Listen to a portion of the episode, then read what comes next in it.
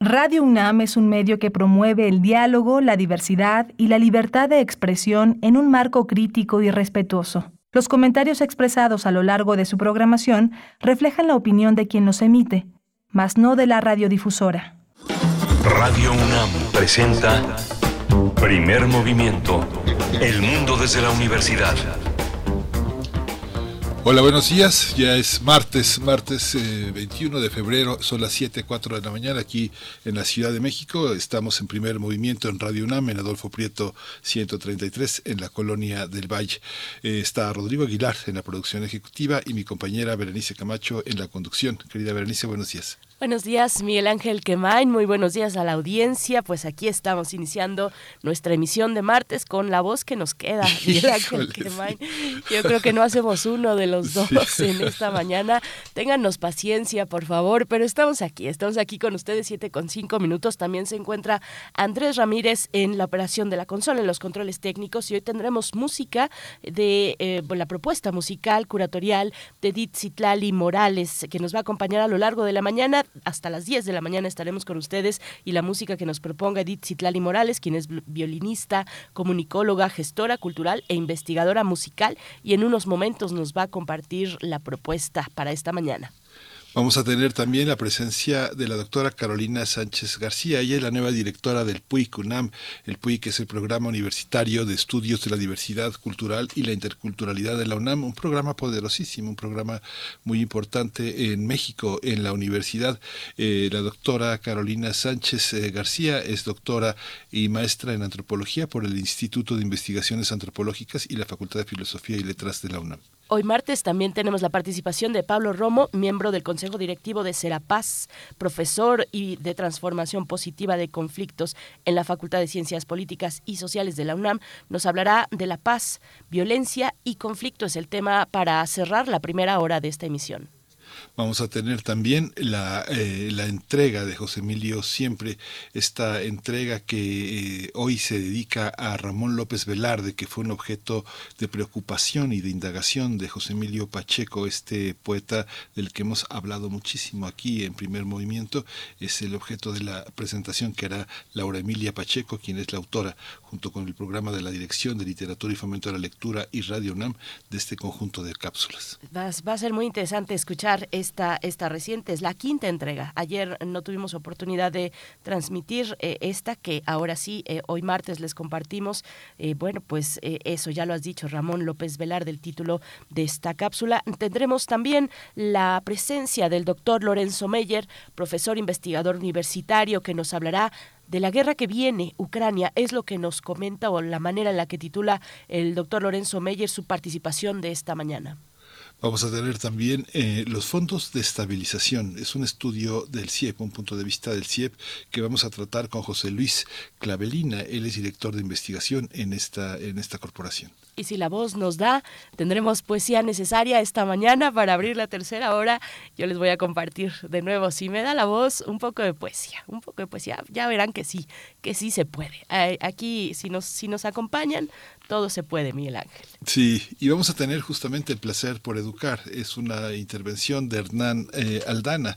Hernán Aldana es biólogo, es especialista en neurociencias y ha trabajado en la Facultad de Ciencias Exactas y Naturales y de Ciencias de la Salud de la Universidad de Belgrano en Buenos Aires. Desde hace varios años se dedica a divulgar entre docentes de colegios de nivel inicial, de grado, pregrado y de universidad, alumnos de secundaria y de la universidad, la aplicación de las neurociencias para enseñar, aprender y estudiar. No pueden perder, no se pueden perder esta, esta conversación, esta charla con Hernán Aldana, el placer por educar, una visión desde las neurociencias, bueno, cómo nos apoyan las neurociencias en el aula bueno, pues eh, va a ser muy interesante. Promete, promete mucho esa conversación en la mesa del día.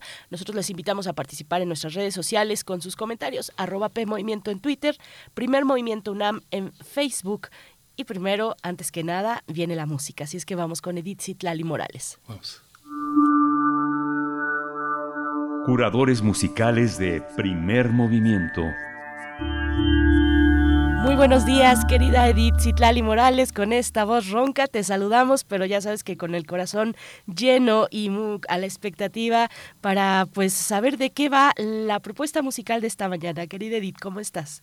Hola, hola, preciosa Bere, ¿qué tal, querido Miguel Ángel? Ay, buena vibra, les mando un abrazo bien totote para, para que pronto, pronto recuperen esas bellas voces que, siempre nos acompañan todos los días y cada mañana. Y bueno, también es parte de lo mismo, de que siempre nos comparten las noticias y demás. Bueno, pero buena vibra, buena vibra para que pronto, para que pronto estén bien.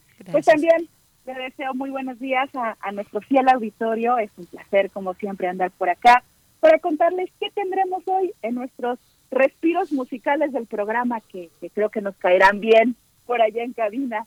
Y bueno, pues hoy martes de curaduría coincide con martes de carnaval. Así que la propuesta para hoy está enfocada eh, en cómo los compositores reflejaron musicalmente esta festividad.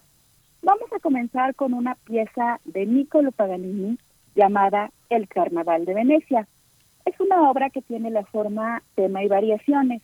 El tema principal está basado en una canción napolitana para niños. Como siempre en los trabajos de Paganini, pues el despliegue de técnica violinística es increíble. Cada variación pide eh, un grado de dificultad, a veces dobles cuerdas, típicas con la mano izquierda, golpes de arco particulares, en fin, una pieza de gran virtuosismo. Escucharemos la versión al violín eh, de Salvador Acardo, una de mis versiones favoritas.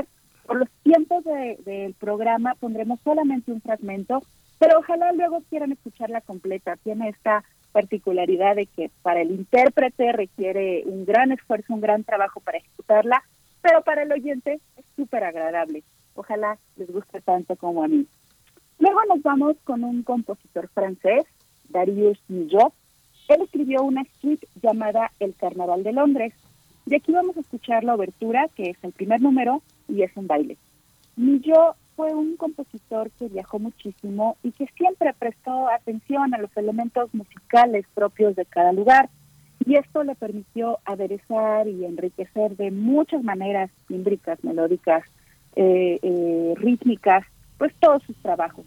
Para mí es interesante aquí observar a un compositor francés que, como les digo, viajó mucho, vivió una temporada en Brasil y escribe en 1937 esta suite El Carnaval de Londres, pero con elementos muy, muy latinos. Yo, yo me lo imagino con elementos mucho del Carnaval de Brasil.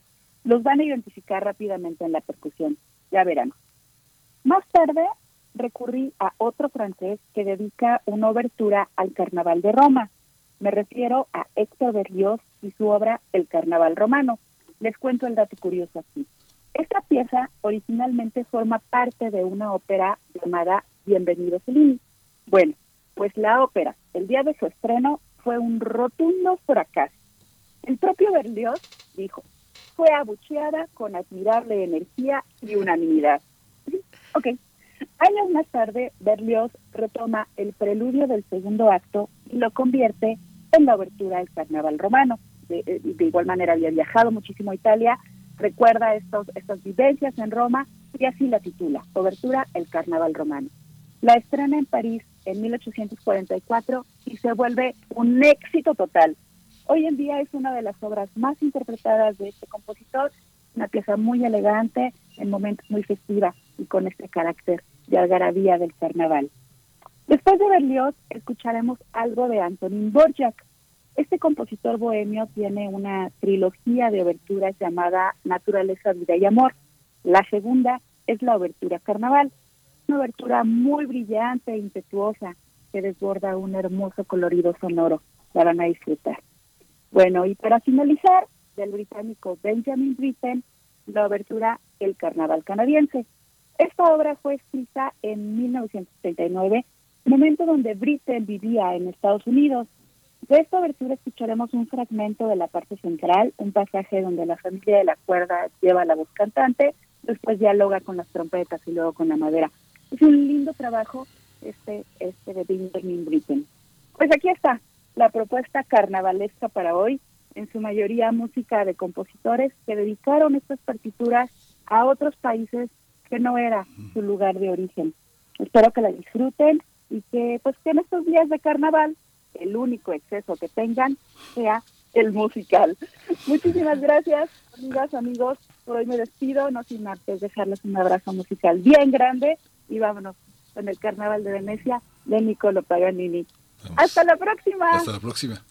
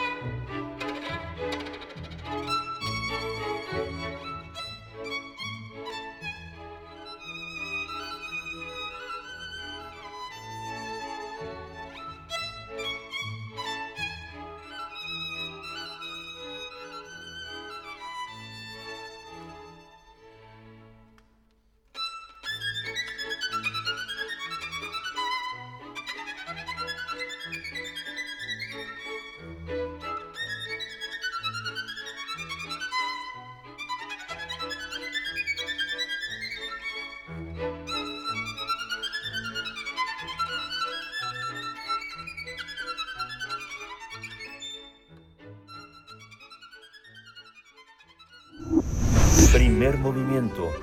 Hacemos comunidad en la sana distancia.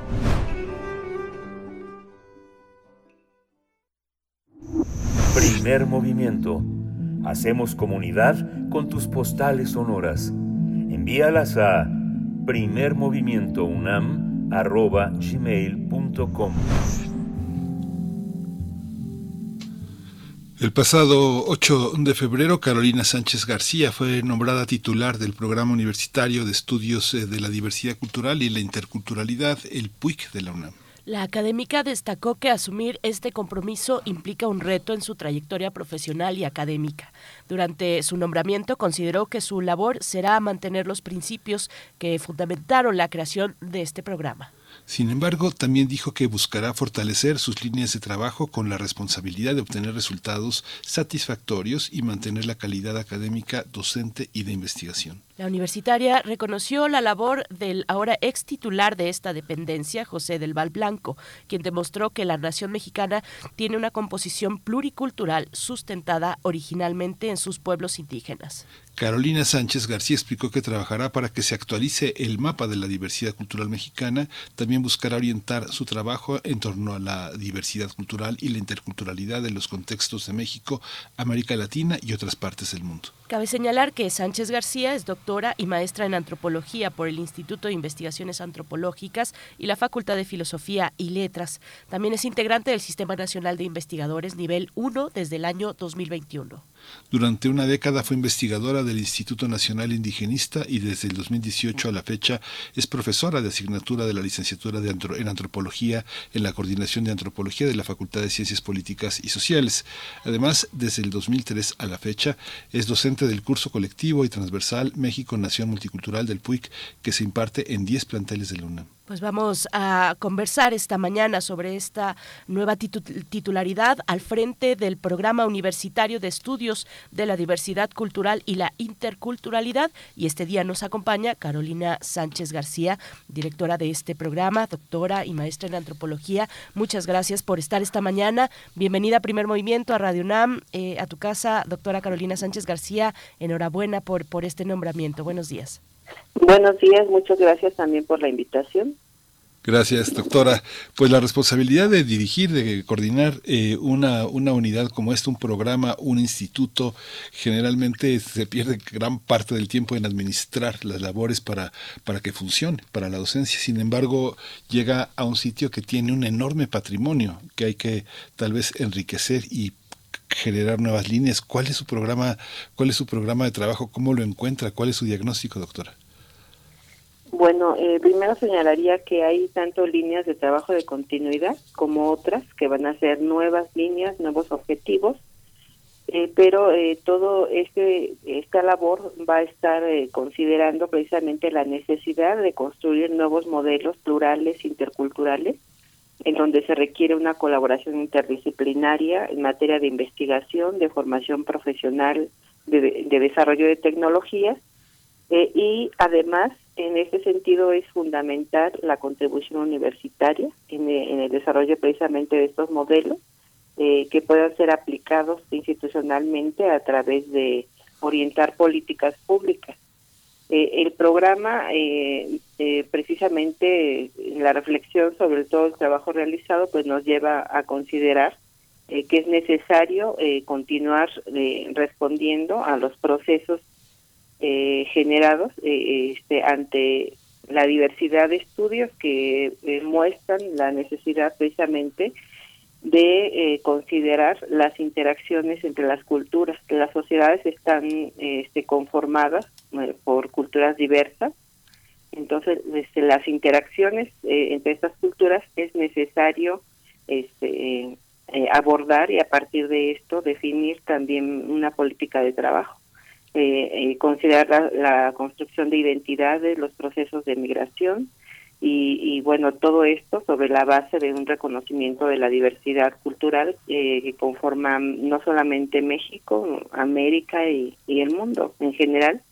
Eh, y además de eso, hay que considerar cuáles son los nuevos acontecimientos sociales eh, sobre los cuales también se necesita reflexionar en el marco de la diversidad cultural y la interculturalidad y bueno, pues aquí podríamos señalar tan solo la pandemia, ¿no? La situación sanitaria que se está viviendo en el mundo, pero además de eso, la, las situaciones de violencia, los movimientos de género, eh, la extracción de recursos naturales eh, que se presenta también en diversos países de América Latina y eh, los movimientos de resistencia este, precisamente que se dan por parte de los pueblos originarios eh, por las situaciones de despojo eh, que pues históricamente se ha dado en esos territorios eh, y también pues tenemos que hacer frente a la situación del cambio climático, eh, ya que esto pues afecta la supervivencia de la sociedad y, y, por otro lado también tenemos un,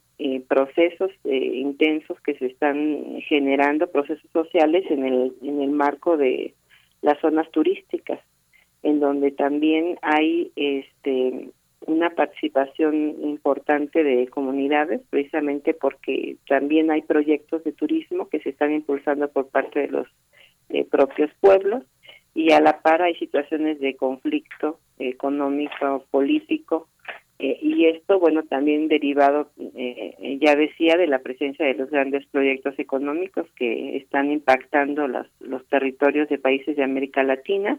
Tenemos también la situación de las lenguas originarias, eh, y las relaciones jurídicas que se establecen que establece el Estado con los pueblos, con la población eh, afromexicana eh, eh y bueno, también la situación de la, la, población migrante. Entonces son diversos ejes temáticos que precisamente van a estar guiando todas las actividades que se desarrollan en el programa en materia de investigación, de docencia, de divulgación eh, eh, en donde pues se tiene que jugar un, papel importante para lograr eh, consolidar eh, al programa como un referente en los temas de la diversidad cultural y la interculturalidad.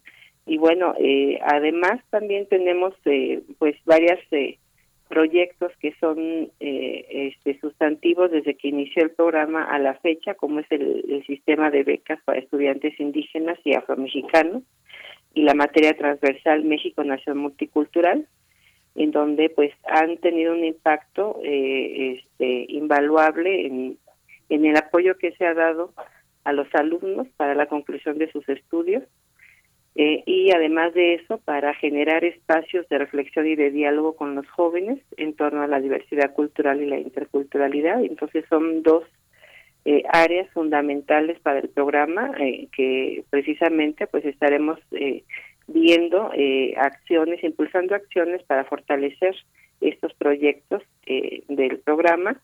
Y bueno, por otro lado también para el programa es fundamental los convenios de colaboración, los vínculos que se establezcan no solamente con el medio académico, sino también con organizaciones sociales eh, eh, organizaciones de población indígena, de población afromexicana, con migrantes, eh, y, y, todo esto eh, en aras de impulsar actividades de extensión, de divulgación y de docencia, de formar recursos humanos, y pero además de eso hacer aportaciones eh, teórico-metodológicas que permitan precisamente pues alcanzar un nivel académico importante en las actividades que se desarrollan en, en el programa.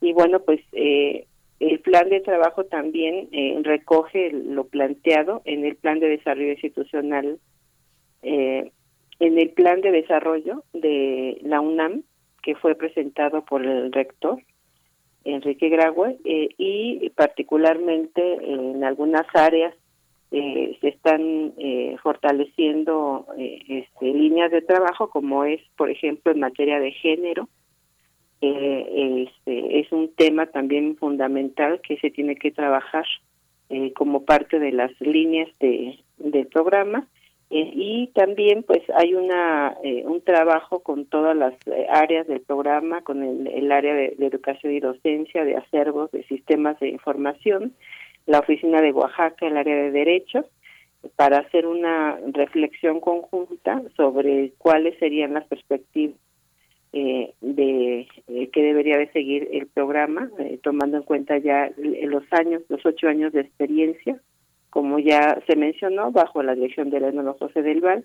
Entonces, a partir de todas estas experiencias, cuáles deben ser estos rumbos para poder fortalecer el trabajo en el programa entonces, bueno, otro punto fundamental es que en el marco de los proyectos de investigación que se van a desarrollar, eh, se, va, se van a estar impulsando trabajos a través de seminarios eh, de reflexión, donde precisamente también se haga una convocatoria a académicos que este, con los que especialistas en ciertos temas que se trabajan en el programa para pues tener permanentemente estos diálogos sobre eh, los eh, problemas fundamentales que se están viviendo y sobre las líneas que son de interés del programa de estudios de la diversidad cultural y la interculturalidad. Doctora Carolina, sí. Eh, pues es un, es un panorama muy, muy completo el que nos pintas, nos compartes eh, en esta mañana y, hay que detenerse, en, pues todos los puntos son muy, muy importantes, pero me, me interesa que nos detengamos un poco en el balance que nos puedas compartir sobre la materia México Nación Multicultural, porque yo creo que esa materia es mm, e, emisaria del PUIC, e, es uno de sus brazos que llegan, además de las becas, pero este es una, uno de los brazos que llegan a una buena parte de la comunidad universitaria, del, estudiantado, eh, que, nos puedas compartir el balance y cómo extender o qué, o qué viene para, para esta materia, cómo se ha consolidado.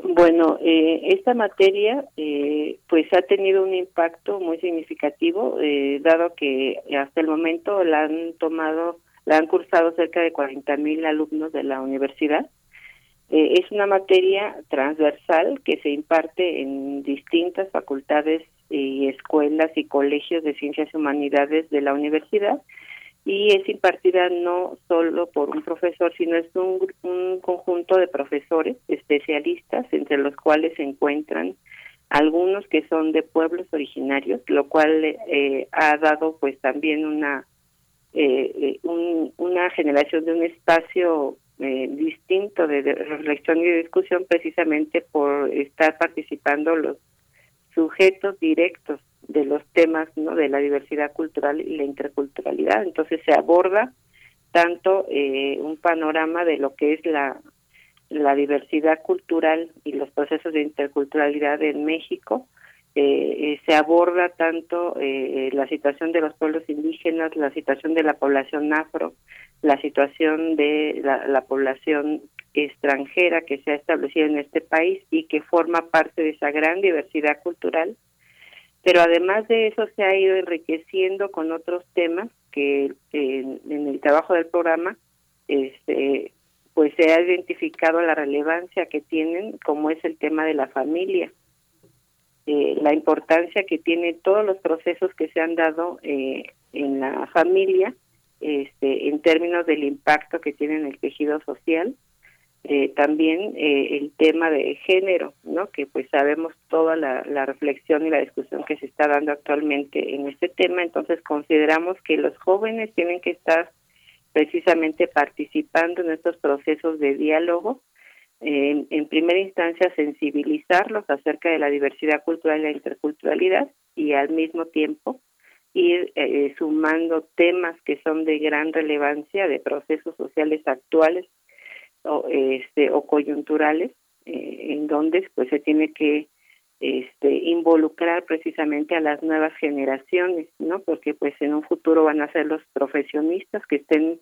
ejerciendo un papel en esta sociedad, por lo cual es necesario involucrarlos en, en la reflexión y en la eh, discusión sobre estas temáticas. Entonces, bueno, pues seguiremos con esta misma este, perspectiva de, de seguir enriqueciendo la materia con los temas que consideramos que son este, eh, fundamentales relacionados con la diversidad y con la interculturalidad y pues eh, también pues buscando otros eh, eh, espacios en donde se pueda seguir impartiendo ya sea de manera presencial o en línea porque bueno pues eso hemos tenido incluso solicitudes de de algunas universidades no solamente para poder compartir el modelo de trabajo de esta materia transversal sino también eh, para que alumnos de otros países o de, de dependencias incluso de gobierno puedan cursar la materia precisamente por la relevancia que tiene en la actualidad el tema de la diversidad y de la interculturalidad. Esta, este cruce transversal de muchas de las materias en la universidad, que quien curse una materia como estudie matemáticas tiene que estudiar derechos humanos, perspectiva de género, multiculturalidad.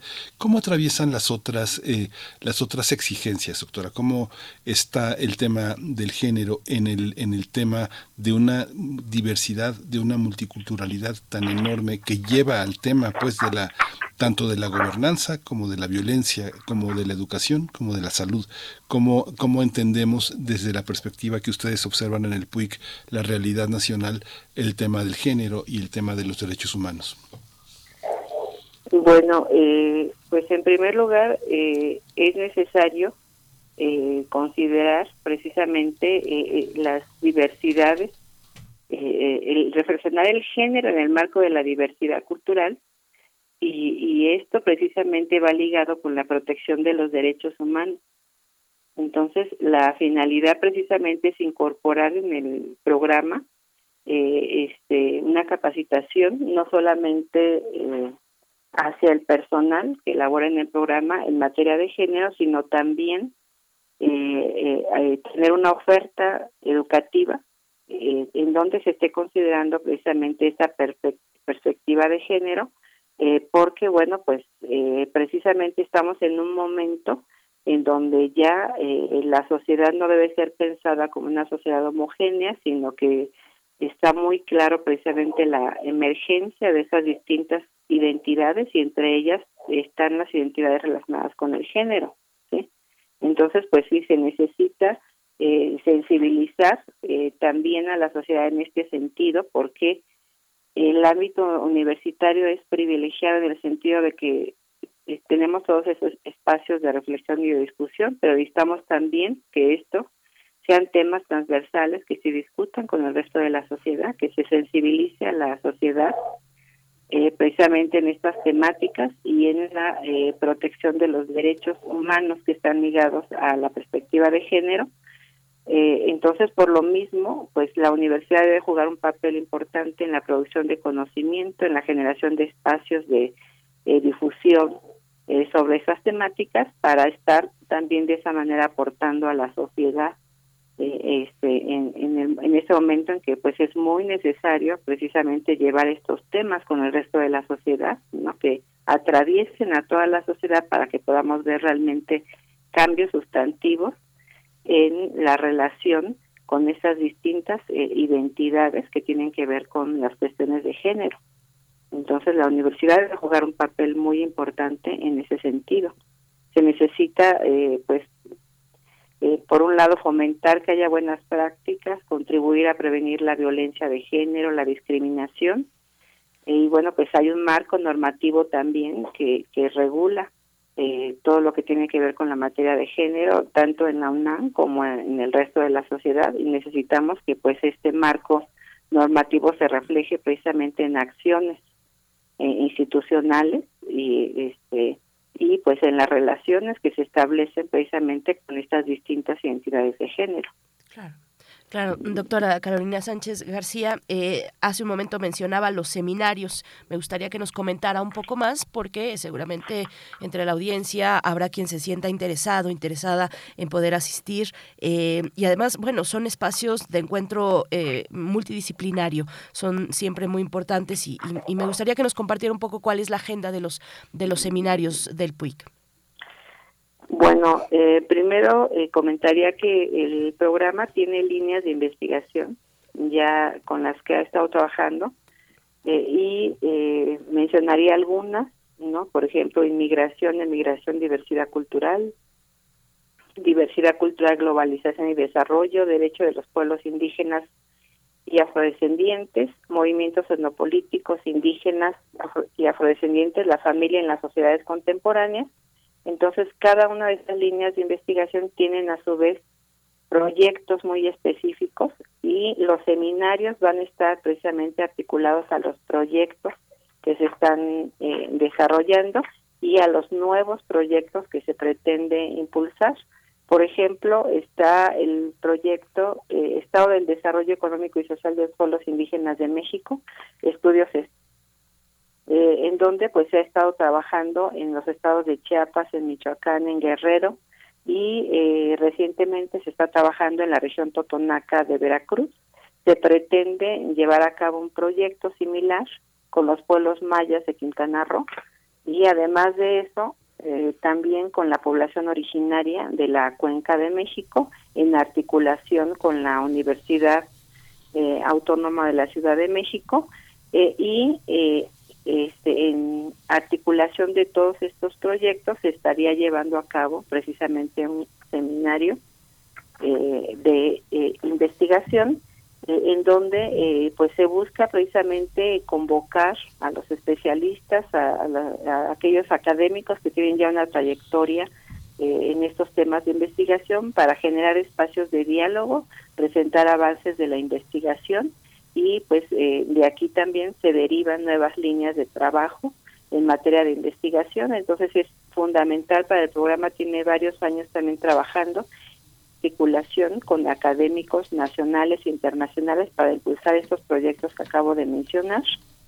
Eh, y bueno, pues se ha eh, eh, logrado generar conocimiento muy valioso porque ha sido un conocimiento multidisciplinario, multitemático, que ha logrado también articular a diferentes sectores que tienen que ver con el tema de los pueblos originarios eh, no solamente el sector académico, sino también las instituciones, eh, las secretarías de pueblos eh, este, indígenas que se han eh, creado en los estados que tienen mayor presencia de esta población. Y además de eso, pues se ha trabajado directamente con las comunidades indígenas, precisamente porque consideramos que todos estos sectores son importantes en la eh, no solamente en la construcción del conocimiento, sino también eh, en la definición de políticas de, trabajo y, además de eso de políticas públicas. Entonces también eh, hemos estado convocando a dependencias que, que toman precisamente decisiones para que hacerles llegar el conocimiento el, que se ha estado desarrollando en el marco de estos proyectos, ¿no? de tal forma que pueda contribuir al al trabajo que ellos están desarrollando y también se lleva a cabo una amplia difusión de los resultados de estos trabajos a través de sistemas de información electrónica que se difunden, se seguirán difundiendo eh, eh, por el portal del programa, que también ahorita pues vamos a trabajar en su actualización entonces, bueno, los proyectos en su conjunto, todos los proyectos estarán precisamente trabajando con seminarios. Está también el proyecto de remesas y migración indígena, que también ya tiene su seminario. Eh, y por otro lado está el proyecto de Afroamérica, eh, eh, que también igual está trabajando con esa misma estructura de un seminario de investigación, el Seminario Internacional Afroamérica, y digamos, eh, básicamente todos los proyectos de investigación tendrían esta estructura eh, para poder tener una esos espacios de diálogo permanente este, y bueno, al mismo tiempo estar difundiendo el trabajo que se desarrolla en materia de investigación en este programa universitario. Pues doctora, doctora Carolina Sánchez García, muchas gracias por por todo este panorama. Vamos a estar, eh, vamos a estar haciendo un seguimiento de todo el trabajo que están dando. Pues usted sabe que está en su casa, así que pues mucho de lo que haga se tendrá que compartir aquí. Muchas gracias. Muchas gracias también por la investigación y bueno quisiera nada más para cerrar invitar al público que nos escucha a eh, a conectarse. Eh, hoy eh, va a ser precisamente la presentación virtual del Atlas 2, impacto de los megaproyectos en territorios de pueblos eh, indígenas y negros de América Latina. y bueno, pues también recordar, se va a transmitir en, en vivo a través del canal de YouTube del programa universitario y también recordar que hoy es el Día Internacional de la Lengua Materna. Muchas ¿A qué hora es? ¿A qué hora es, doctora? ¿A qué hora es la, la transmisión? Es a las 10 de la mañana. Ah, este terminando esto nos conectamos. Muchas gracias, doctora. Gracias también. Hasta luego. Hasta pronto, doctora Carolina Sánchez eh, García, la nueva titular del PUIC, del Programa Universitario de Estudios de la Diversidad Cultural y la Interculturalidad. Bueno, muy interesante la invitación que nos hacía al final, el Atlas 2 del impacto de los megaproyectos a los pueblos indígenas esta mañana a las 10 de la mañana en el canal de YouTube del PUIC. Nosotros vamos con música, la obertura El Carnaval de Londres del eh, compositor Darius Milló. Vamos con ello. Thank you.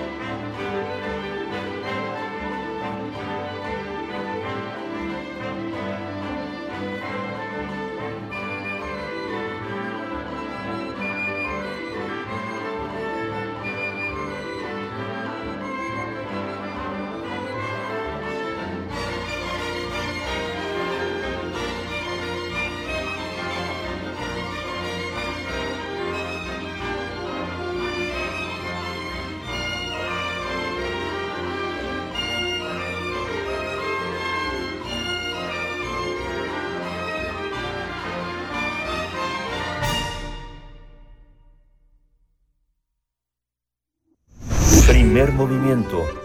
Hacemos comunidad en la sana distancia.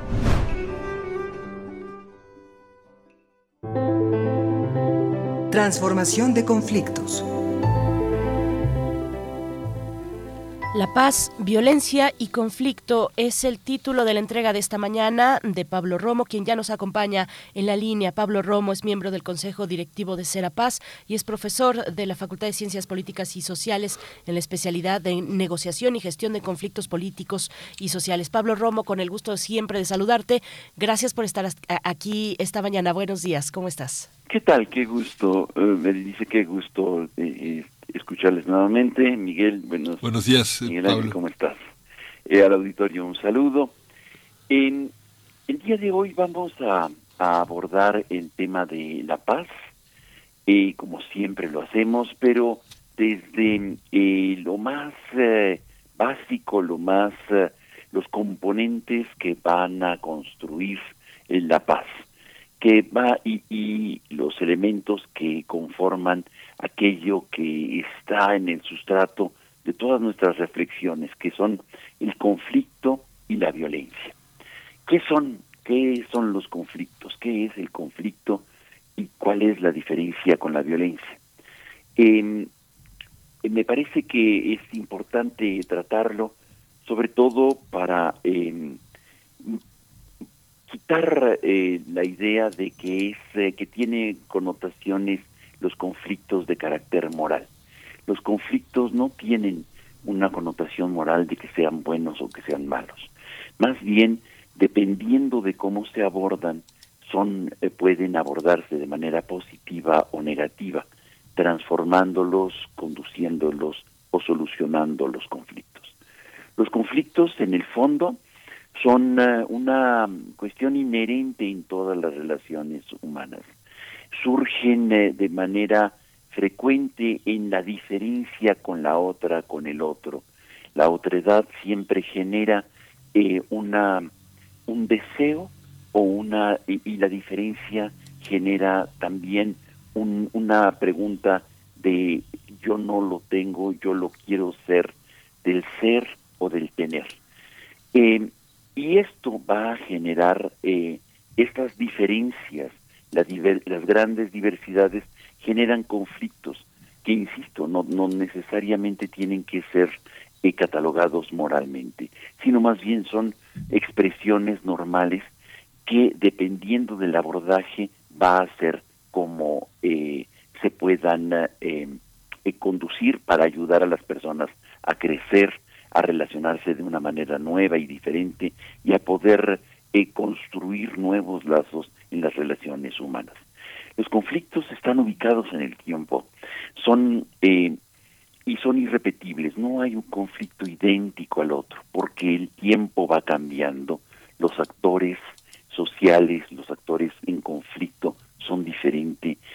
Eh, los, y es un constructo humano. En el fondo, los conflictos son constructos humanos o creaciones humanas y por lo tanto pueden deconstruirse o pueden abordarse para conducirse, para transformarse o para solucionarse. Las y los actores que participan en los conflictos, sea una persona con otra, contra otra persona o eh, colectivos, colectivas, autoridades, eh, grupos humanos, y tienen características eh, particulares cada cada conjunto de actores en un conflicto eh, tienen características diferentes y tienen también expresiones de, de, solidaridad con otros semejantes que pueden unirse, aliarse para fortalecer una posición, una postura, un interés, una identidad. Los conflictos aglutinan a los actores por ideologías, por creencias, por puntos de convergencia eh, de una agenda común o por identidades comunes. Los conflictos tienen una visibilidad diversa, no todos los conflictos se visibilizan de igual manera, evidente. Unos se visibilizan, por ejemplo, mediante cuestiones virtuales eh, o a través de de guerras abiertas, o a través de manifestaciones, plantones, expresiones de violencia directa. Y ahí es donde viene nuestro nuestro otro referente que es la violencia y su diferencia con el conflicto. No es lo mismo como muchas veces lo hacemos, eh, lo entendemos el conflicto, lo identificamos como violencia, no, el conflicto es la diferencia de, eh, de opinión, de género, de, de identidad, de interés, de, em, eh, de aquello que por lo que estamos nosotros eh, difidiendo del, eh, del otro. En tanto que la violencia es una estrategia de confrontación. Las violencias pueden ser muy diversas.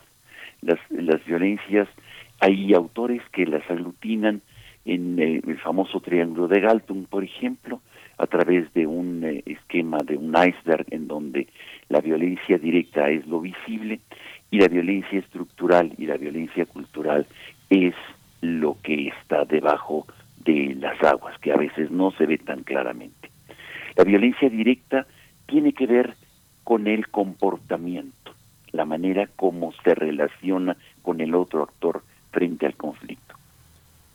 La violencia estructural hace relación con aquello que tiene que ver con las necesidades y los derechos, con los derechos de los otros, con los derechos este, que, que van construyendo eh, eh, habitualmente las relaciones eh, humanas en la sociedad, las leyes, eh, las instituciones, las políticas públicas.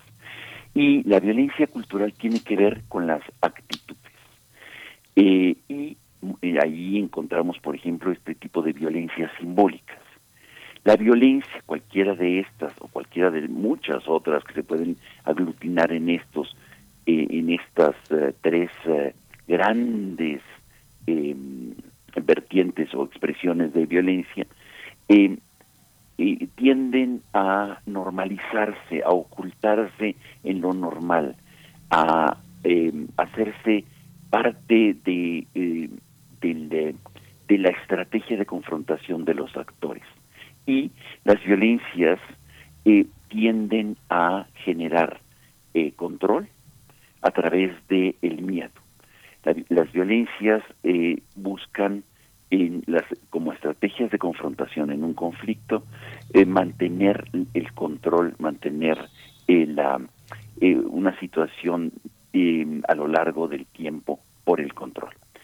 Otro, otra estrategia de confrontación no necesariamente violenta pueden ser este, las no violentas, es decir, aquellas que, que tienden a buscar, a presionar al otro actor a tomar decisiones, a cambiar posturas frente a, eh, a la presión moral, a la evidencia de una situación que se presenta eh, como algo eh, ilegal, no normal o vergonzante. ya las trataremos en otra ocasión. Por lo pro, llegamos entonces a a identificar que las violencias son de alguna manera cuando se decide de manera consciente, eh, las violencias pueden ser componentes importantes de la estrategia de confrontación, que insisto y subrayo, no necesariamente un conflicto adopta como estrategia de confrontación la violencia. Puede ser el diálogo, puede ser eh, las, eh, las acciones a través de terceros en discordia que ayuden a transformar, a conducir o a resolver los conflictos. Hoy me parece que es indispensable hacer una reflexión en torno a esto porque en las escuelas, desde las escuelas hasta las expresiones más amplias de la sociedad, eh, es indispensable eh, identificar al conflicto como algo que nos puede ayudar como una ventana de oportunidad, como dicen ahora, para poder crecer, para poder incrementar nuestras relaciones, mejorar nuestras relaciones personales y fortalecer nuestros eh, vínculos y reconocer nuestras diferencias con las y con los demás. Y distinguiéndolo de la violencia, poder ver en el amplio espectro de posibilidades de estrategias para poder abordar el conflicto. El conflicto no necesariamente debe de solucionarse y con más violencia. Eh, y por eso es importante ampliar estas posibilidades buscando otras estrategias para abordar el conflicto, como puede ser este hasta la misma política en, en su caso, en otros casos buscar eh, em, acuerdos a través de leyes, a través de reglamentos, a través de acuerdos entre las partes.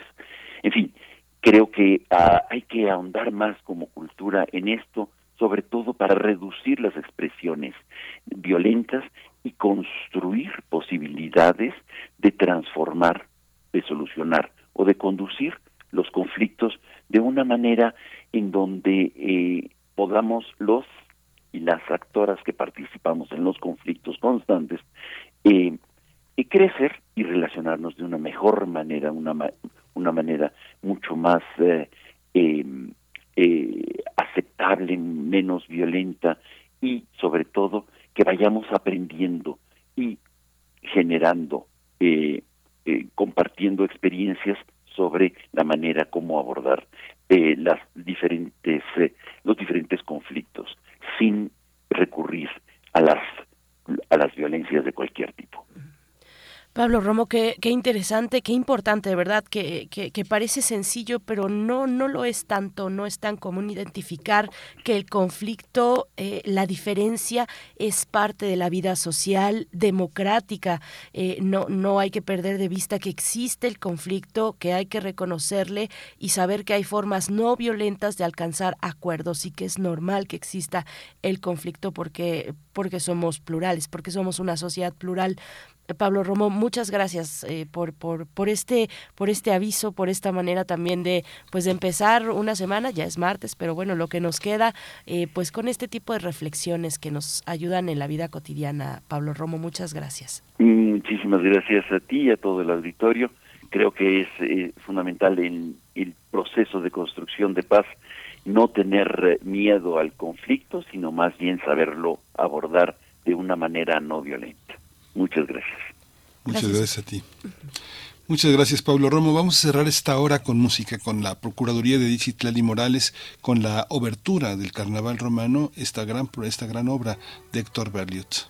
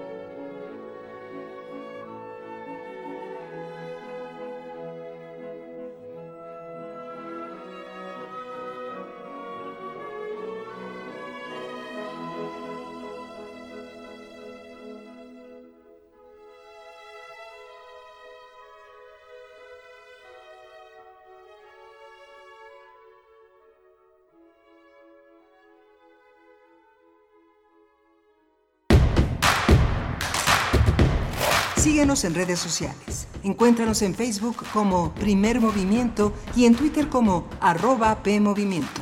Hagamos comunidad.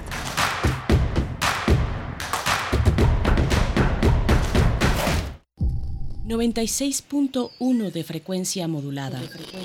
...860 de amplitud modulada... ...transmitiendo desde Adolfo Prieto 133... ...en la Colonia del Valle... Escúchanos en nuestra página web radio.unam.mx. Síguenos en todas nuestras redes sociales: Facebook, Twitter, Instagram, Spotify y YouTube. XEUN. Radio UNAM. Experiencia sonora. Creemos en un mundo donde se escucha toda la música. Toda la música conocimiento esté abierto al mundo. Donde se ame de todas las formas. Ese mundo es posible y vamos a pelear por él. Resistencia modulada. De lunes a viernes, de las 20 a las 23 horas, por el 96.1 de FM, Radio UNAM. Experiencia sonora. La violencia política contra las mujeres en razón de género es un delito. No solo nos niega el derecho a votar, a postularnos por un cargo o a ejercerlo. Nos quita la voz y limita nuestra participación en la toma de decisiones. Por eso, el INE y la FICEL investigan a quienes ejercen este tipo de violencia y protegen los derechos políticos y electorales de las mujeres. Si necesitas denunciar violencia política contra las mujeres en razón de género, ingresa a fedenet.org.mx. Mi INE es valioso porque garantiza mis derechos y nos une. La piedra y el yemo activo afectan tu cerebro, te matan las neuronas y son muy adictivos. Yo sé lo que te digo, pues he sido testigo. Piensa más en tu gente, tu vida y tus amigos. Escucha lo que te digo, pues es verdad. El negocio de la droga es algo que termina mal. Escucha bien, hermano, porque esto te hace daño. El negocio de la droga es algo que termina mal. Esto siempre acaba mal, carnal. Esto siempre acaba mal. Si necesitas ayuda, llama a la línea de la vida 800-911-2000. Compartimos música para inspirar un recuerdo. Pero también podemos compartir recuerdos que nos lleven a las mismas canciones. Cancioncitas me faltan. Cancioncitas, tercera parte. Todas las caras de la música popular del siglo pasado. En memoria y de la mano del maestro Fernando González Gortázar. Escucha este clásico de Radio UNAM todos los lunes a las 17 horas por el 96.1 de frecuencia modulada. Radio UNAM. Experiencia sonora. Jake, dueño de una desmontadora de algodón, prende fuego a la propiedad de su rival en el negocio, el extranjero adinerado Silva Vicarro. Este busca vengarse de la persona obesa e infantil esposa de Jake. Es usted una mujer delicada. ¿Delicada yo? Oh, no. Soy demasiado grande. Su tamaño es parte de su delicadeza, señora Megan. ¿Qué quiere usted decir? Tiene usted un cuerpo grande, pero todas sus partículas son delicadas. De la colección de ficción sonora de Radio UNAM, Memoria del Mundo de México de la UNESCO 2021, presentamos. Presentamos. 27 vagones de algodón Adaptación de la obra de Tennessee Williams. Sábado 25 de febrero a las 20 horas por el 96.1 de FM y en www.radio.unam.mx. Radio UNAM. Experiencia sonora.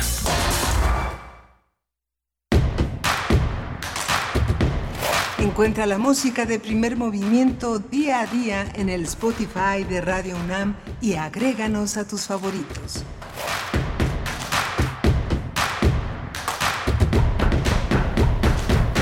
Buenos días, son las 8 con 4 minutos de la mañana. Hoy es martes 21 de febrero del 2023. Ya estamos de vuelta después de este breve corte aquí en primer movimiento. Les saludamos eh, todo el equipo a cargo de la producción ejecutiva, Rodrigo Aguilar.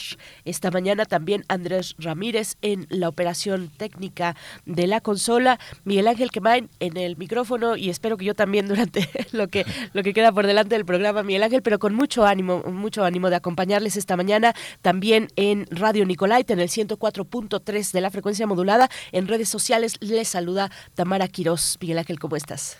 Hola Berenice, buenos días a todos nuestros radioescuchas que están desde quienes se incorporan ahora a las 8 de la mañana y quienes nos siguen desde el inicio del programa. Eh, verán que estuvo con nosotros la doctora Carolina Sánchez García que al final de esta edición van a presentar este mapa, este mapa que es eh, tan importante. Es un atlas, es el Atlas 2 de los impactos de los megaproyectos en territorios de pueblos indios y negros de América Latina. Es una estructura muy interesante, movimientos y organizaciones, trabajo esclavo, territorios, salud, nutrición, son los temas que ha colocado sobre la mesa quien coordina el proyecto, que es Nemesio Rodríguez.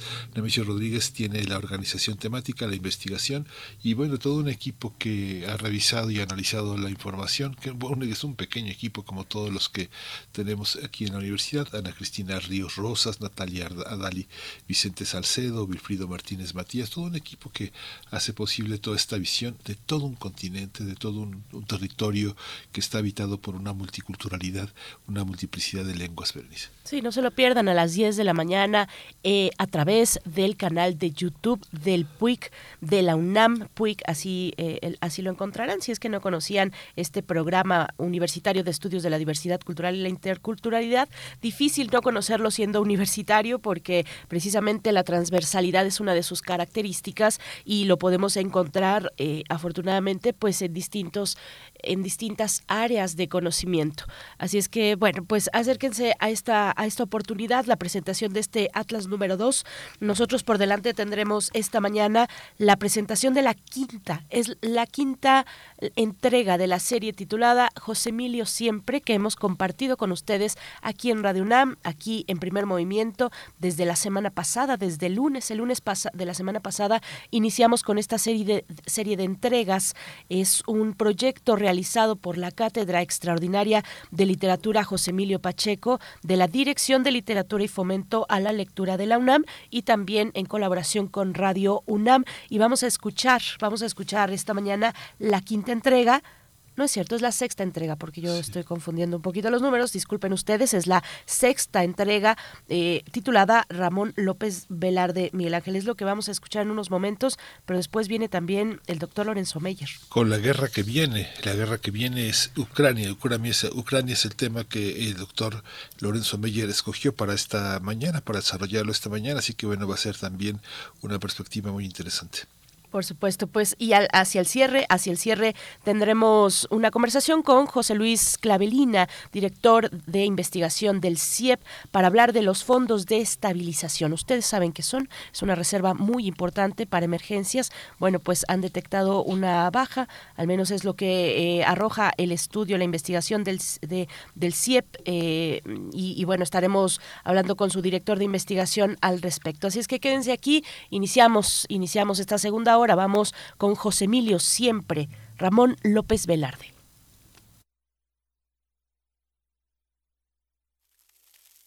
La Cátedra Extraordinaria de Lectura José Emilio Pacheco, de la Dirección de Literatura y Fomento a la Lectura y Radio UNAM presentan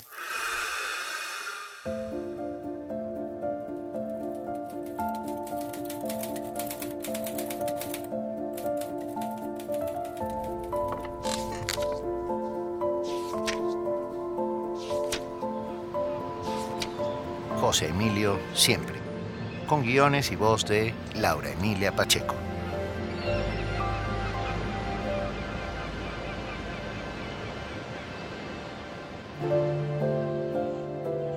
José Emilio Pacheco, Ramón López Velarde y El Mar.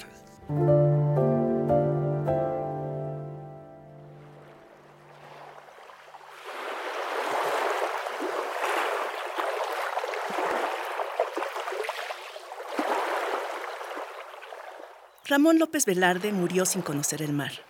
Como Alejandro Magno, como Jesucristo, murió a los 33 años, sin tiempo para ver las olas reventar contra la playa. Vivió siempre tierra adentro.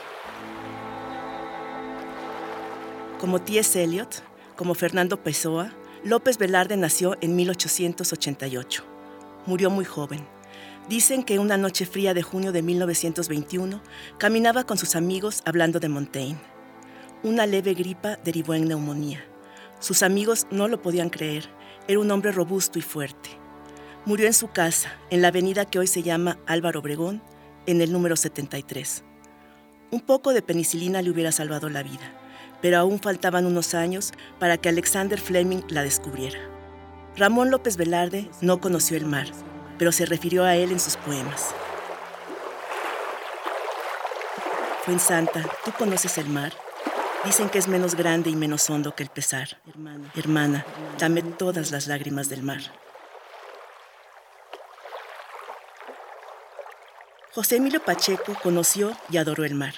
De joven, pasó largas temporadas en Veracruz con su familia.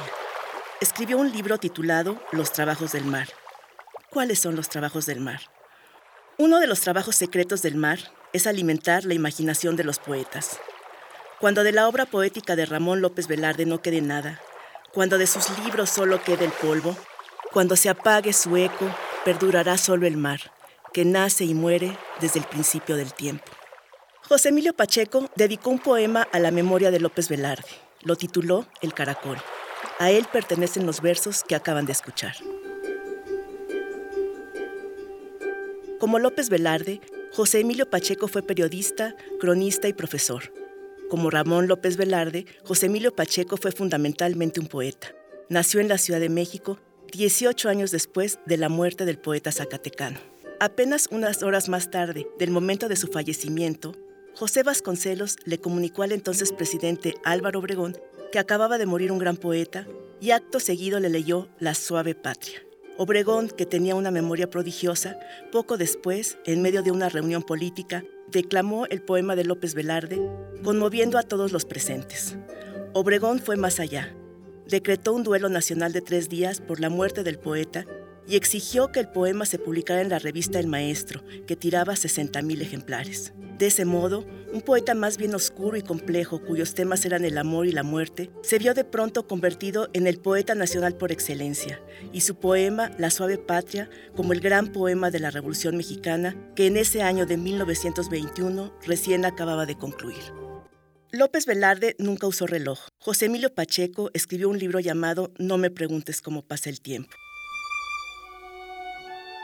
Simpatías y diferencias. A López Velarde lo consumía la nostalgia por su tierra natal. Tuvo que dejar la vida en provincia, vivió en Zacatecas y San Luis Potosí para tratar de encontrar fortuna en la capital. Nunca dejó de suspirar por la tierra que lo vio nacer. Eso lo distingue de José Emilio Pacheco, que no veía el pasado con nostalgia, a pesar de que rigurosamente ejerció el arte de la memoria. Hace poco se publicó póstumamente el libro Ramón López Velarde, La lumbre inmóvil, en el que se reúnen varios de los textos que José Emilio Pacheco escribió sobre López Velarde. ¿Qué es lo que une a estos dos poetas?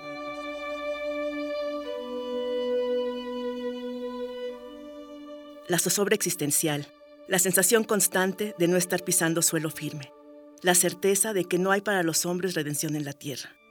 A diferencia de los animales, el hombre sabe que va a morir esa conciencia abre un abismo entre nosotros y los seres con los que compartimos el planeta.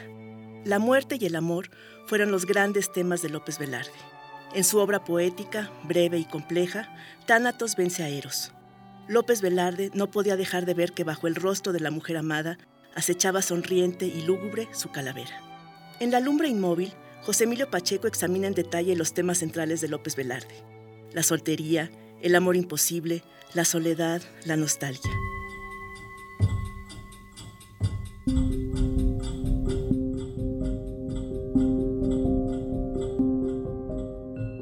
López Velarde fue fundamentalmente un poeta pueblerino. Sufrió como pocos el abandono de su provincia natal. Para él la ciudad era diabólica, tierra de pecado, que pese a sus reservas morales una y otra vez lo obligaba a caer. A diferencia de José Emilio Pacheco, López Velarde quiso brillar en la política con funestos resultados. Ayudó a Madero en la redacción del Plan de San Luis, pero a la muerte del mártir de la democracia, el bando de los sonorenses al que López Velarde no había apoyado se hizo del control del nuevo gobierno revolucionario. Su vida se volvió un calvario. Vivía literalmente en la zozobra. Ganaba muy poco dinero y se encontraba deprimido.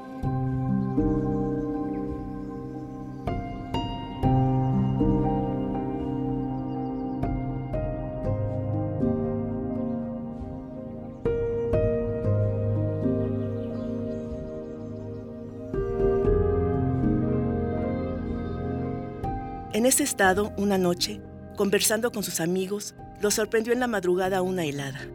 Pocos días después, sin haber conocido el mar, murió Ramón López Velarde.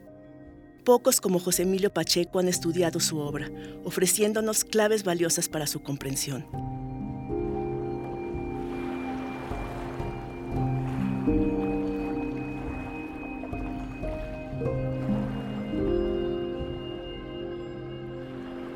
A la distancia a la que obliga la muerte, dos poetas dialogaron. ¿Qué se dijeron? Nadie lo sabe. Pero quizá José Emilio Pacheco le contó a Ramón López Velarde del mar y de su eterno e incesante oleaje.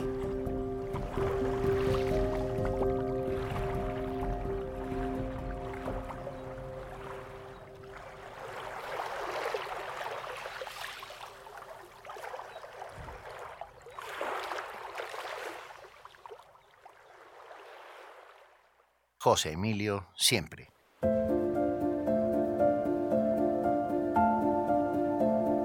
Texto y voz, Laura Emilia Pacheco. Productora, Alejandra Gómez. Controles técnicos, Paco Chamorro. Dirección de Literatura y Fomento a la Lectura. Coordinación de Difusión Cultural, UNAM. Cátedra Extraordinaria de Lectura, José Emilio Pacheco. Radio UNAM. Experiencia sonora.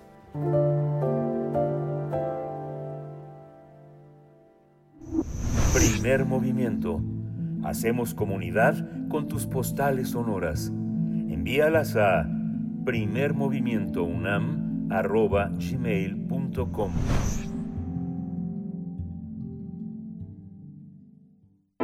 Nota del día. La guerra que viene, Ucrania, es el tema de esta mañana con el doctor Lorenzo Meyer y ya se encuentra con nosotros, profesor investigador universitario, para hablar de este tema importante. Doctor Lorenzo Meyer, con el gusto de saludarte. Buenos días, bienvenido como siempre cada 15 días en miércoles a este espacio. ¿Cómo estás? Berenice, un saludo a ti, a Miguel Ángel, al auditorio.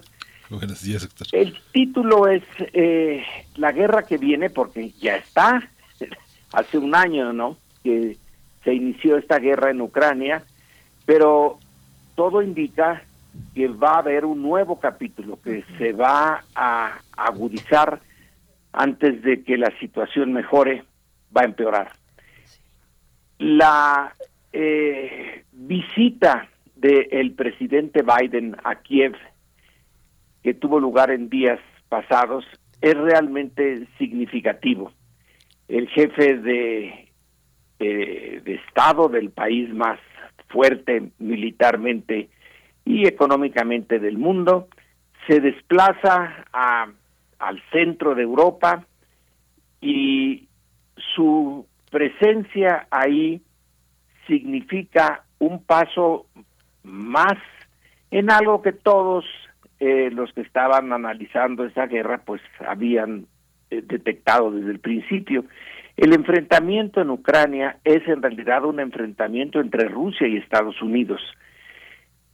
Y es un episodio eh, más de la Guerra Fría que se creía terminada y que en realidad no ha concluido.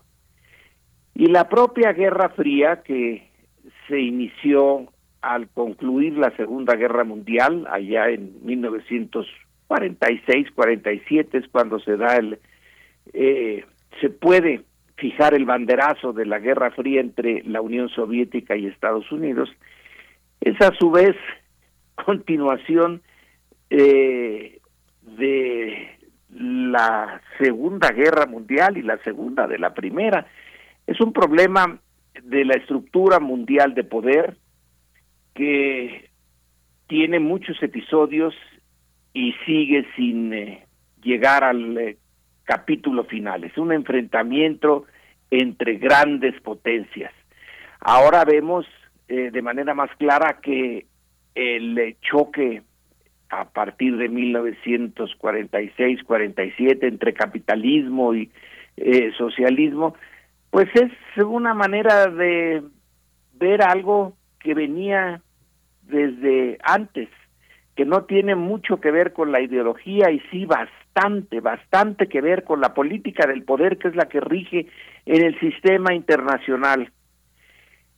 Llama la atención, por ejemplo, que Alexis de Tocqueville, ese francés que eh, de manera tan interesante examinó a Estados Unidos cuando estaba en su etapa formativa como nación, ya había señalado que en algún momento del futuro, y eso fue en el eh, siglo XIX, en algún momento futuro el gran choque mundial sería entre Rusia y Estados Unidos.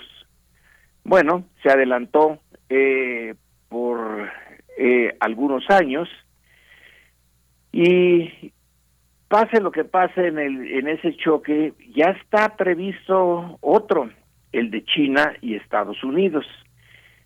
Es una cadena eh, que no parece terminar la del choque entre las eh, grandes potencias y sus intereses, que a veces se disfraza o quizá genuinamente tiene elementos eh, ideológicos, elementos de éticos, pero que en el fondo, en el fondo sigue siendo un choque de intereses. Y en Ucrania, ¿cuál es el, el eh, tema?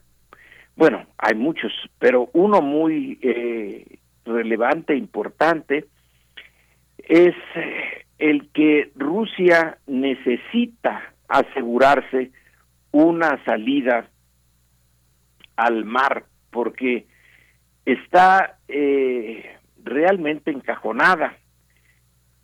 Ahí los eh, pasos mínimos necesarios para eh, salir hacia finalmente el Mediterráneo y, el, gran océano que rodea a Europa es necesario sortear obstáculos muy puntuales, entre otros Crimea. Crimea es eh, importante para Rusia y eh, Ucrania es eh, otro paso marítimo.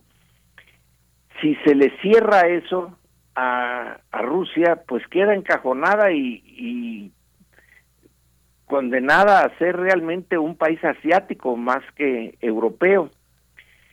Entonces, eh, yo propongo que veamos ahí una de las claves del conflicto.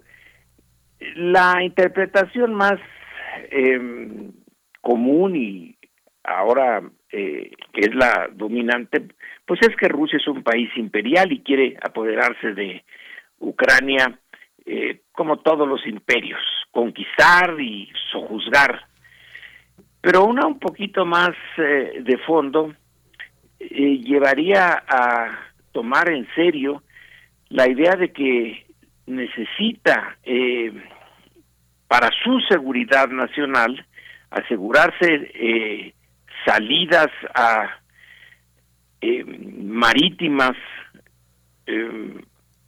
permanentes que no se congelen en el invierno y que es parte de su seguridad el eh, eh, ver una especie de cinturón que rodea a, a, Rusia, que rodeó a Rusia o a la Unión Soviética si se quiere, durante un tiempo. La Europa del Este que quedó bajo la influencia soviética después de la de la Segunda Guerra Mundial, pues le sirvió de cinturón de seguridad eh, desde Polonia, Checoslovaquia, eh, desde luego eh, Ucrania, que era parte de la de la URSS, toda esta zona que durante la Segunda Guerra Mundial pues fue muy vulnerable y que los eh, la Alemania nazi pudo pasar eh, con mucha facilidad porque no hay ninguna ningún obstáculo natural que impida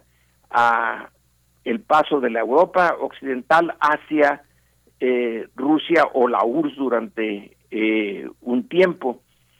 Así que la idea de una gran potencia de hacerse de un cinturón de seguridad, pues es eh, es obvia que eso eh, afecta la soberanía de los países que conforman ese cinturón también es obvio la quedan reducidos eh, en su soberanía quedaron reducidos toda la Europa oriental a ser estados clientes de la Unión Soviética.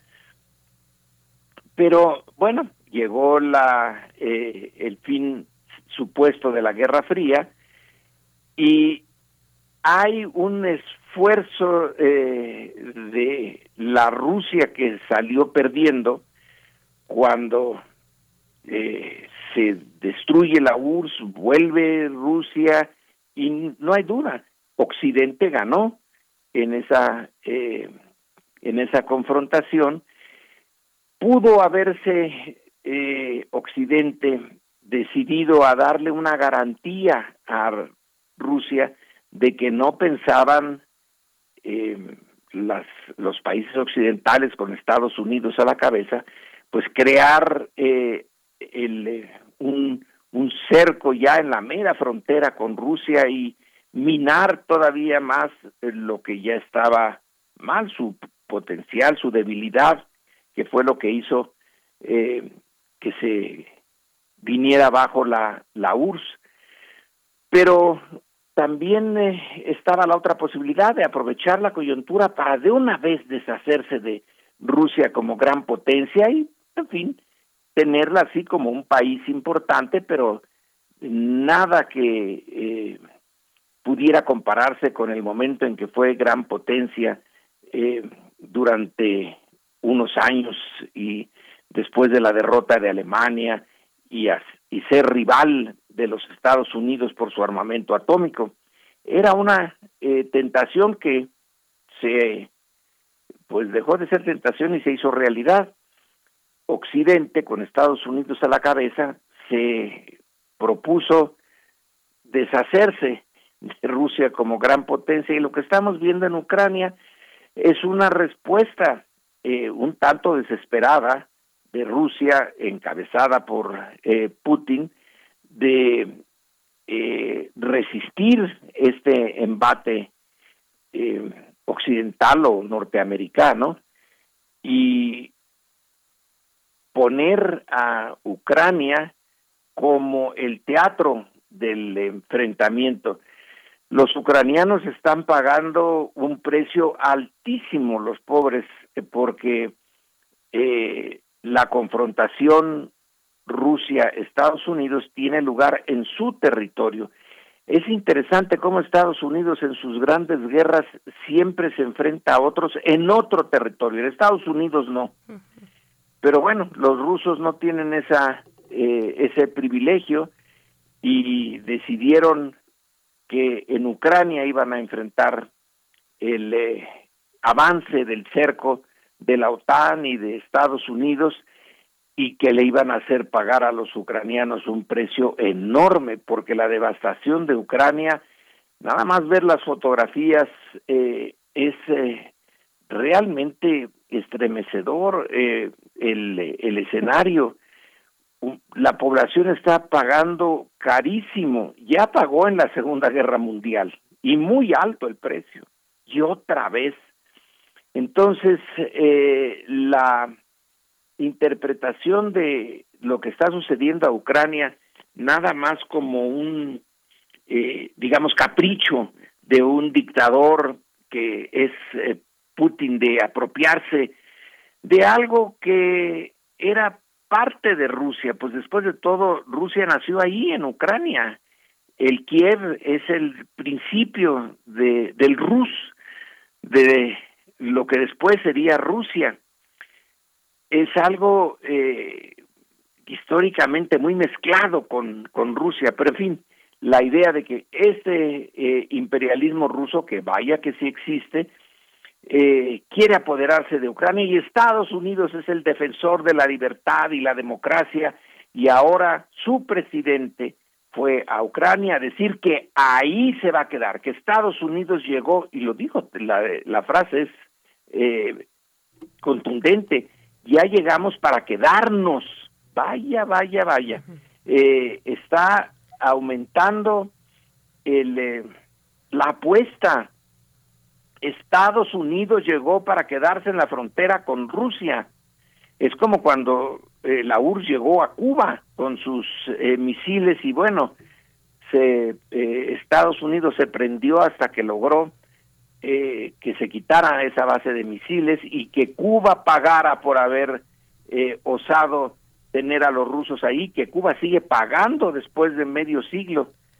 Eh, lo de Ucrania es muy complicado y yo creo que apenas está empezando este esta nueva eh, nuevo capítulo de un conflicto muy muy largo y que conscientes o inconscientes los ucranianos eh, han aceptado ser el teatro de este eh, encuentro en que los Estados Unidos solo están perdiendo dólares, eh, el armamento, la ayuda económica que están dando a Ucrania, pero los ucranianos están perdiendo vidas y su, su capital físico, sus ciudades destruidas, sus eh, eh, sistemas de eh, transporte, de energía, toda la parte compleja de un país moderno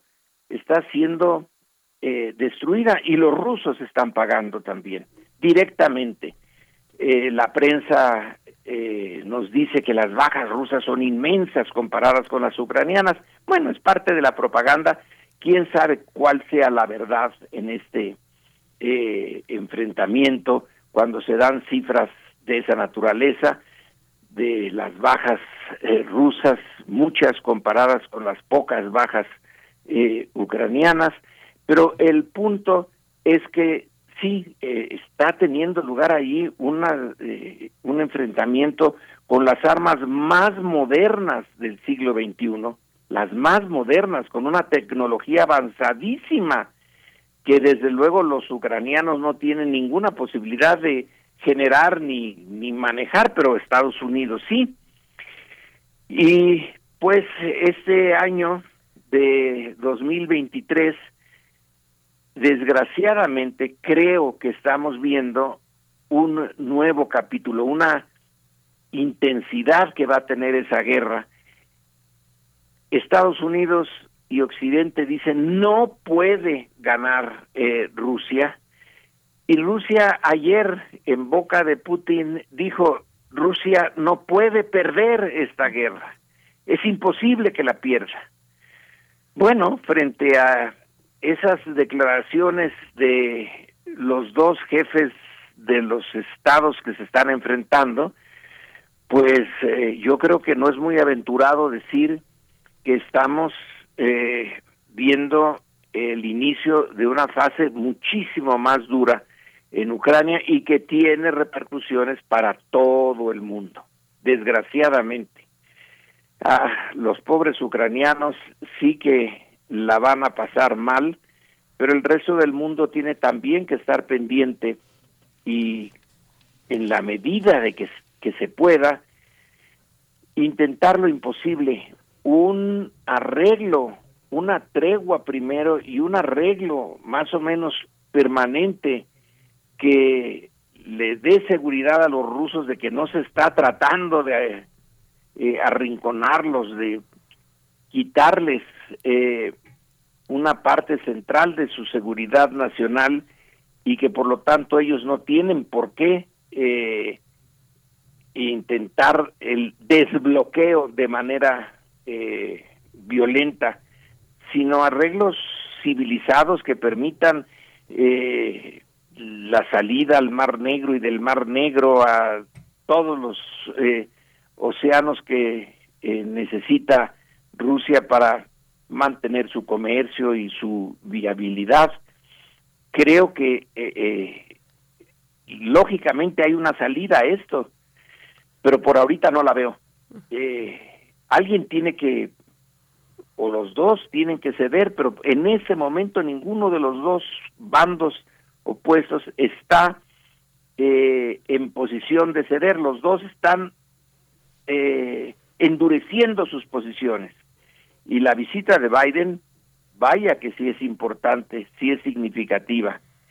500 mil millones de dólares de ayuda a Ucrania. Bueno, pues eh, eh, a cruzar los dedos y a esperar que, eh, como ocurrió en las otras fases de la Guerra Fría, cuando chocan, que quede encapsulado el choque en, eh, en esta vez en el centro de Europa, que no se extienda, porque puede extenderse.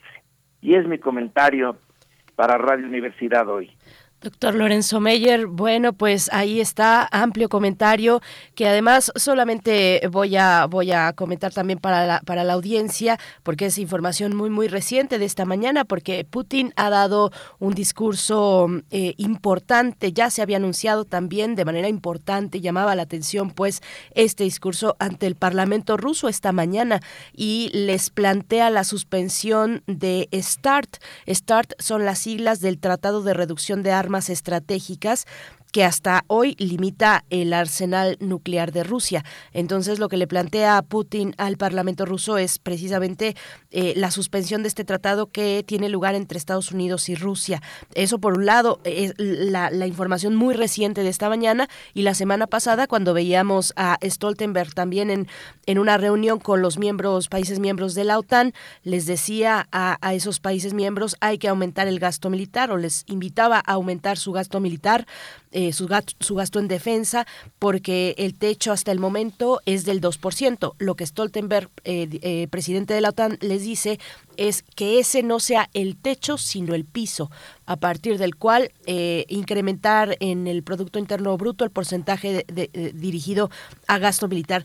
Son dos cuestiones y otra ante, ante, bueno, ante este anuncio que ha hecho hoy Putin, donde da una serie, es muy interesante el discurso, da una serie de eh, cifras ahí también importantes sobre lo que ha gastado Occidente en, en, en cuestiones eh, militares y de defensa en comparación con lo que gasta en apoyo, eh, digamos, eh, social eh, para, para países necesitados. Ahí hace unas unos unas pues comparaciones de presupuestos, pero bueno, ante ese anuncio, el mismo Stoltenberg le dice, pues nadie está atacando a Rusia nadie está atacando a Rusia, es lo que dice Stoltenberg, un poco para tener también esta, esta parte muy reciente de narrativas encontradas que parecen no tener una pues un camino hacia la hacia la solución y hacia la paz doctor Lorenzo Meyer pero bueno lo pongo sí. ahí para para el cierre eh, este comentario Rusia dice que se suspende su participación en ese tratado sí. pero no dice que lo rechace no sí. dice que se acaba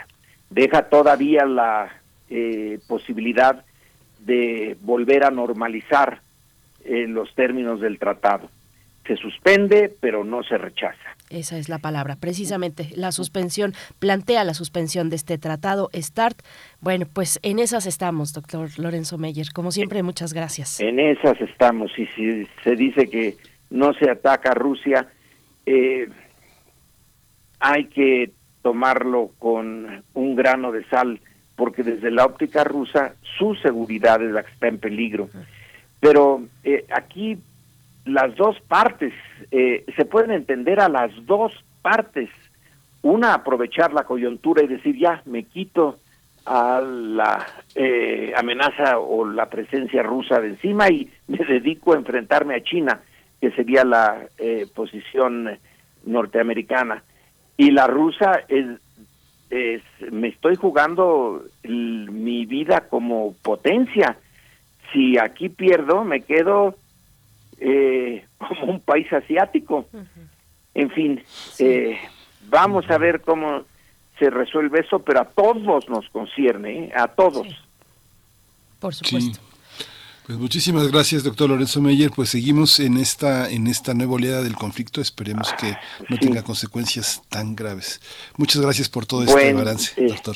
Iba a decir yo, buen día, pues por pura inercia, porque los días no son buenos. Exacto. Sino más bien despedirnos para el siguiente episodio.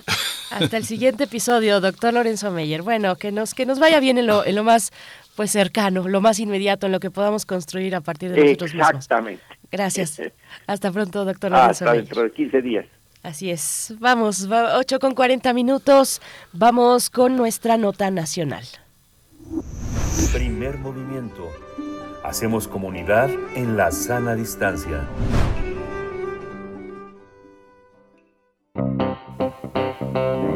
Nota nacional.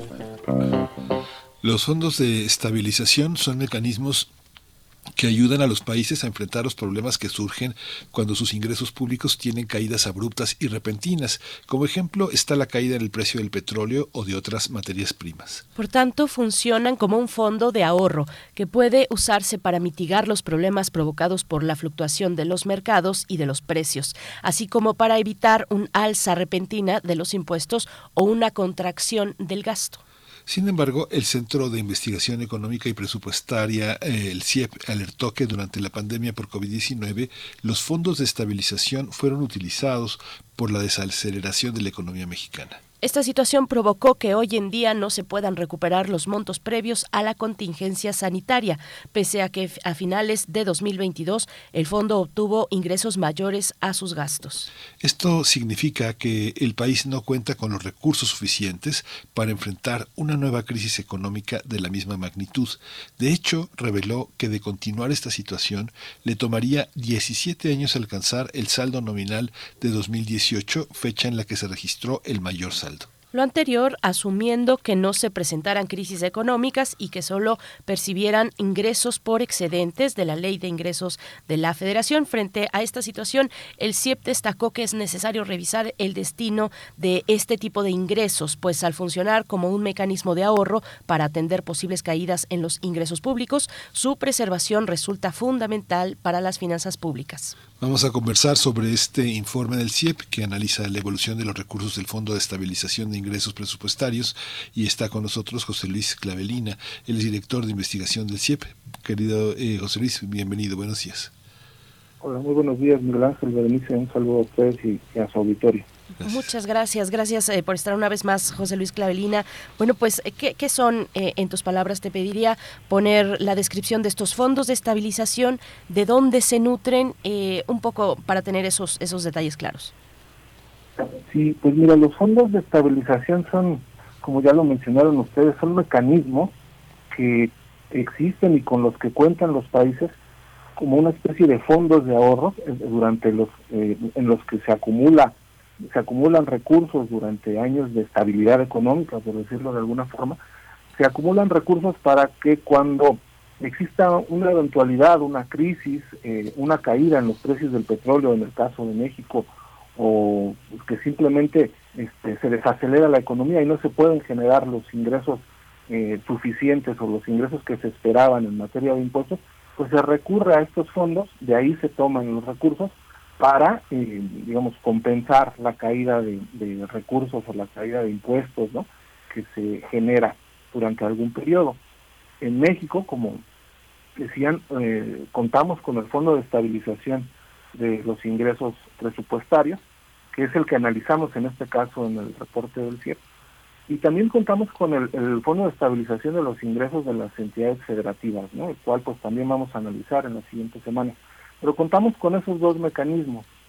Eh, desde 2019, ante la desaceleración de la economía mexicana, si ustedes recuerdan, eh, eh, como tasa de crecimiento ese año caímos en 0.2%, pues utilizamos parte de esos fondos. Posteriormente, al siguiente año, en 2020, ya con la crisis económica y sanitaria que generó la pandemia, pues utilizamos todavía más recursos, nos terminamos, digamos, ambos, eh, perdón, el, fondo, este, el, el en, los dos años, ¿no?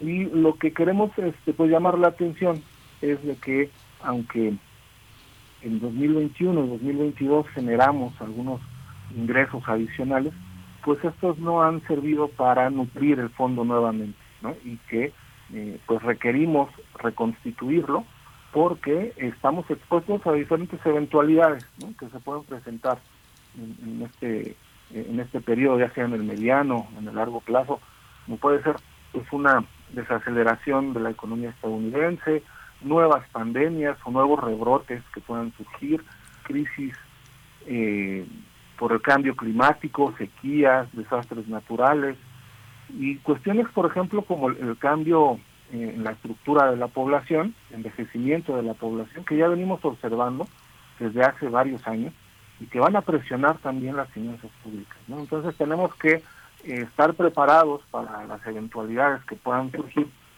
y eh, hicimos un cálculo, como ya mencionaban, eh, el último año de 2021 a 2022 el fondo acumuló 16 mil millones de pesos.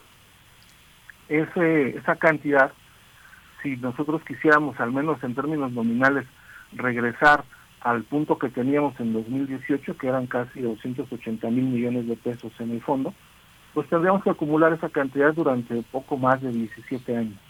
este, ojalá no sea así, por eso es que decimos que es, perdón, es necesario eh, revisar la forma en que estamos utilizando nuestros ingresos excedentes para prepararnos también para, para el futuro, ¿no? Y, no tener una crisis fiscal eh, que, que nos haga elevar los impuestos de forma abrupta o recortar gastos también de forma abrupta ante alguna crisis que se pudiera generar.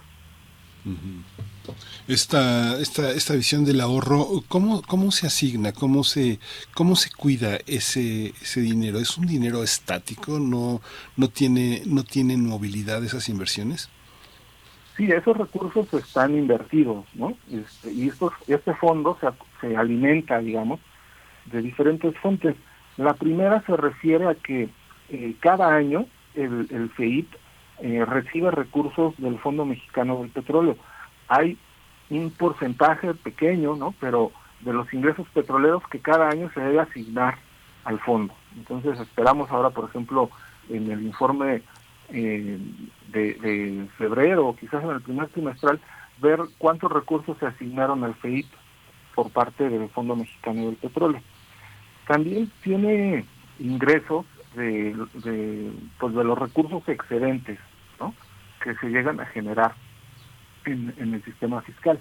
Estos recursos excedentes eh, también es complicado que lleguen a nutrir el fondo, no llegan todo el tiempo, porque cuando se generan recursos excedentes, que, que sí los ha habido en la economía mexicana durante los últimos años, pues primero tienen que compensar el incremento del gasto no programable, por ejemplo, este, que se presenta en, el año, ¿no? Entonces, tiene que compensar el incremento en el gasto, tiene que compensar también eh, participaciones, ¿no? Este, participaciones a las entidades federativas, y se destinan los excedentes también a pagar el costo financiero de la deuda, los intereses, eh, si hubo una mayor tasa de interés o un mayor tipo de cambio, pues también se tienen que destinar recursos a eso, a deudos de, de ejercicios fiscales anteriores, si hay eh, recursos para los desastres naturales pues también tienen que salir de ahí.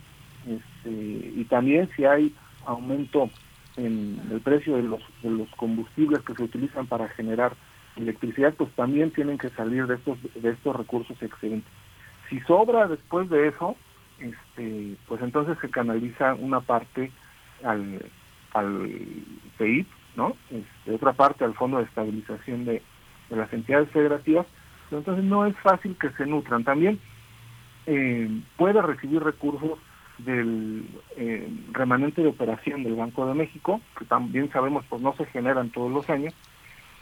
Y como te digo, estos recursos están invertidos y genera también este, pues productos y rendimientos financieros. ¿no? También este fondo se utiliza para pagar las coberturas petroleras y si por ahí tenemos alguna ganancia, pues entonces este, recibimos o el fondo recibe esos recursos.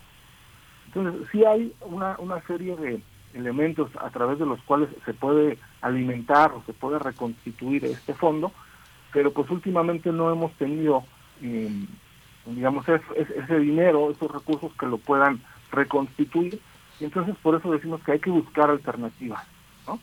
Eh, el año pasado se presentó una iniciativa eh, por parte del Ejecutivo que se aprobó en la Cámara de Diputados y que lo que pretende es que la federación pueda transferirle recursos directamente al FEI, recursos financieros o activos financieros.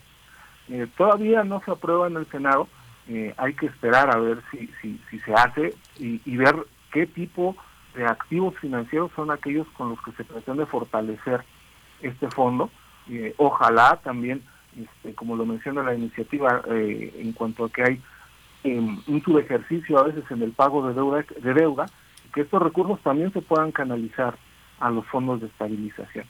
Y de esa forma podamos acelerar eh, la acumulación de recursos eh, y también pues así estar preparados para futuras eventualidades, ¿no? Que, que pues, a lo largo de la historia hemos visto que ocurrirán, no sabemos exactamente cuándo ni de qué forma van a aparecer, pero van a estar ahí y tenemos que, contar con esos recursos para aminorar la, eh, la afectación que nos puedan causar.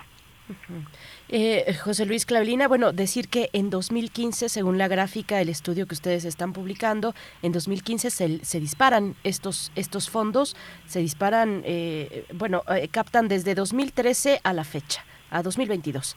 Es, eh, es la revisión que están haciendo, al menos es lo que se alcanza a ver en el estudio.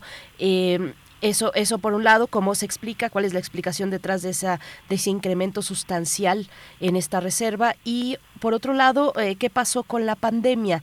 Eh, ¿Afectó la pandemia en, en, la disminución de estos fondos o realmente no fue sino eh, la cuestión que nos comentabas de 2019, el tema de la desaceleración? ¿Cómo, ¿Cómo se comportaron estos fondos durante la pandemia?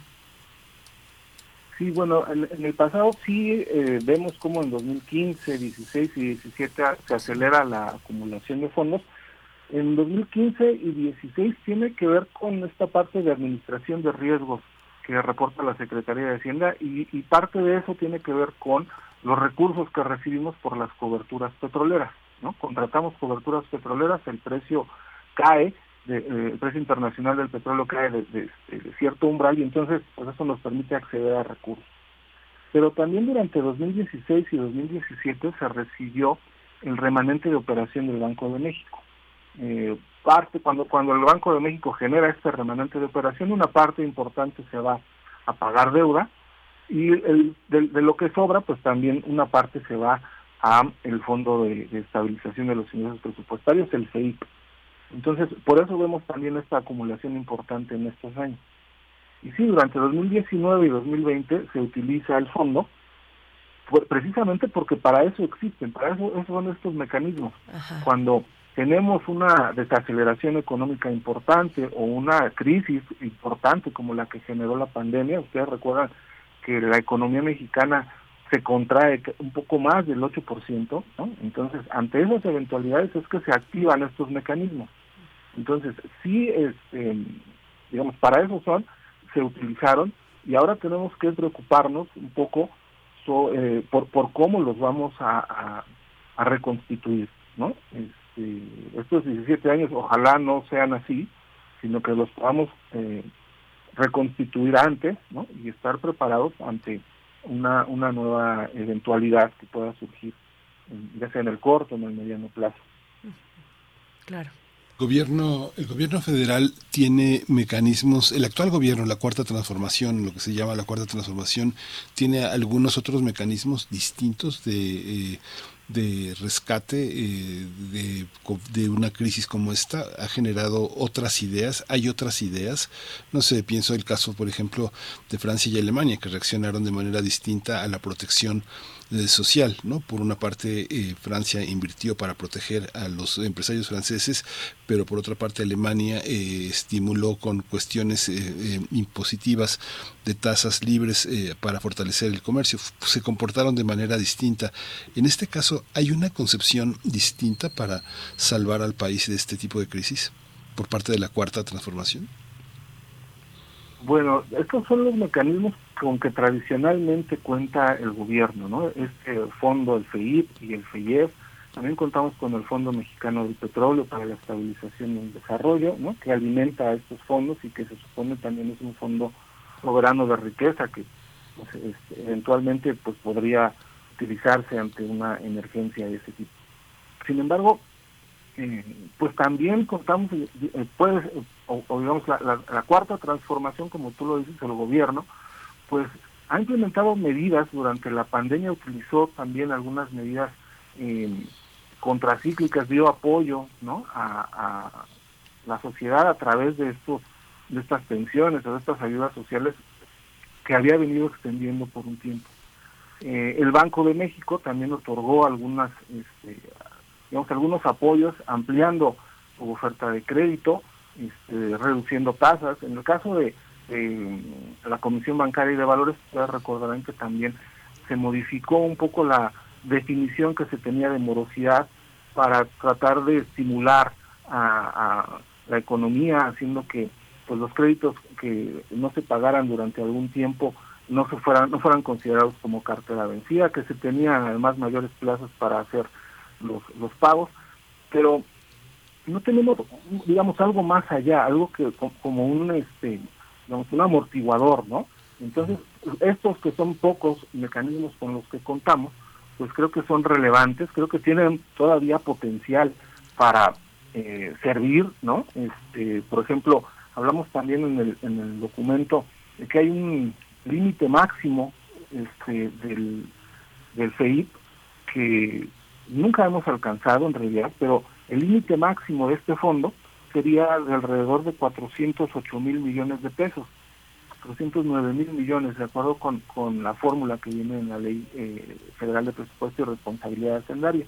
Entonces, si este es nuestro límite máximo, 400 mil millones, y solamente tenemos al cierre de 2022 eh, 25 mil millones, ¿no? casi 26 mil, pues existe un amplio margen para que podamos eh, acumular recursos y que estos puedan eh, verdaderamente servir para hacer frente a, alguna alguna crisis que pueda afectarnos, ¿no? que, se pueden utilizar como una política verdaderamente contracíclica. También ocurre algo así con el, el Fondo de Estabilización de los ingresos de las entidades federativas que vamos a analizar posteriormente, pero que también es otro mecanismo que puede utilizarse para no afectar las participaciones que se entregan a los estados ante alguna eventualidad, ¿no? También ante alguna crisis, ante la caída de, del precio del petróleo, que no se generen los recursos fiscales que se tenían planteados eh, o contemplados en la, en la ley de ingresos. Entonces estos mecanismos creo que son eficientes, hay que reconstituirlos, más en un año en el, en el que la Secretaría de Hacienda asegura que vamos a crecer 3%. Entonces, si vamos a crecer a esa tasa, que es, eh, bueno, que es muy criticable, pero que además estamos eh, eh, diciendo que, se estaría creciendo por arriba del potencial de la economía, bueno, tendríamos que generar entonces también recursos fiscales adicionales, excedentes, que verdaderamente se fueran a, reconstituir o a, ahorrar en estos dos fondos que tenemos, que son con los que principalmente contamos para reaccionar ante alguna crisis. Sí. Pues José Luis Clavelina, está esta investigación en el centro, bueno, en la, en la página electrónica del CIEP, CIEP.mx, los fondos de estabilización en México, evolución de los recursos del FEIP. Muchas gracias, eh, José Luis Clavelina. Será muy interesante eh, cuando realicen lo correspondiente a las entidades federativas, eh, los fondos de estabilización en las distintas entidades federativas, y bueno, y estaremos ahí pues acercándonos para ver cuáles son los hallazgos. Gracias, José Luis Clavelina por, por esta, por esta conversación y bueno, ahí estaremos más adelante también asistiendo a estos, estos estudios. Claro que sí, muchas gracias, estamos a su órdenes. Muchas gracias. Pues vamos, antes de que cierre Laura, vamos a cerrar la hora con Borchak, la abertura carnaval de Antonín Borchak en la curaduría de Lali Morales. Son las 8.58. Adiós, eh, Morelia. Nos escuchamos el día de mañana.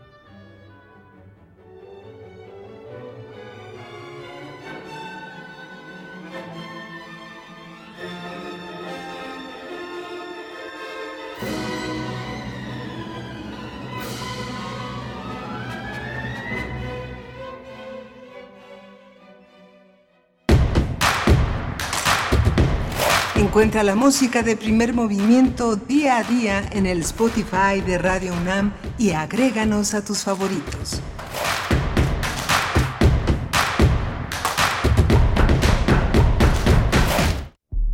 Franco Sefirelli. Entre el cine y el teatro.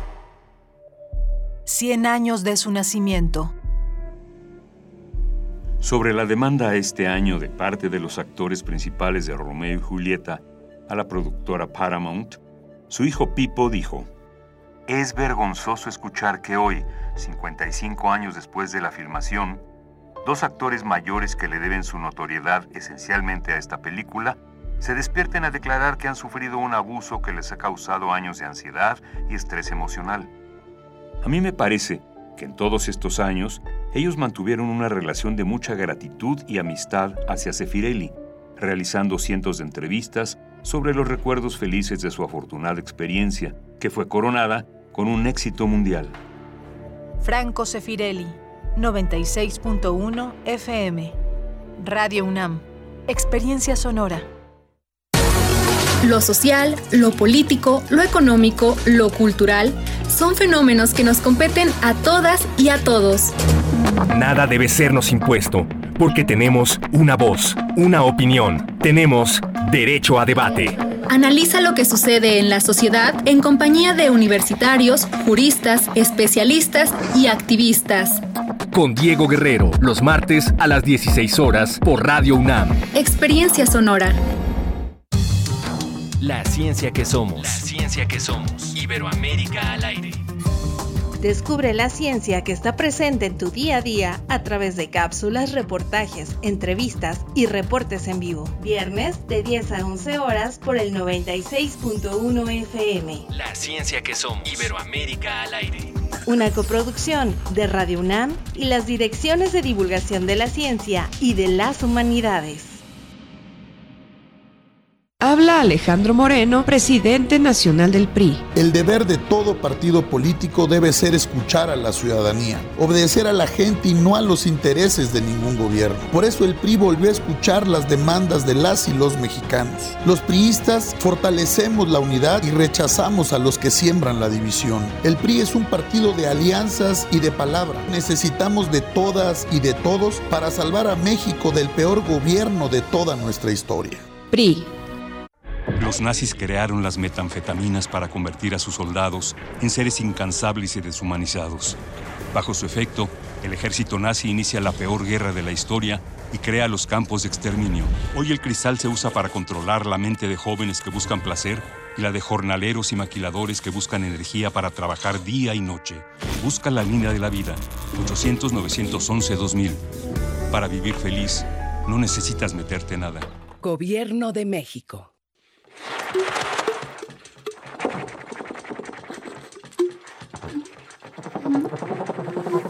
Improvisaciones.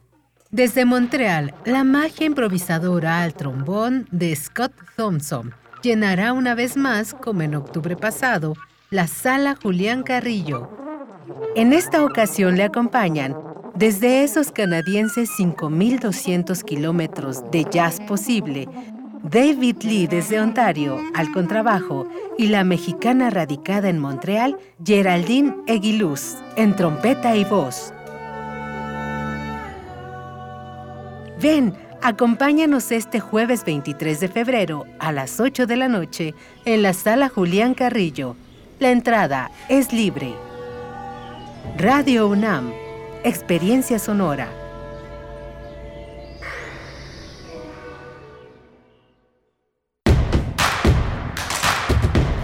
Síguenos en redes sociales. Encuéntranos en Facebook como Primer Movimiento y en Twitter como arroba PMovimiento. Hagamos comunidad.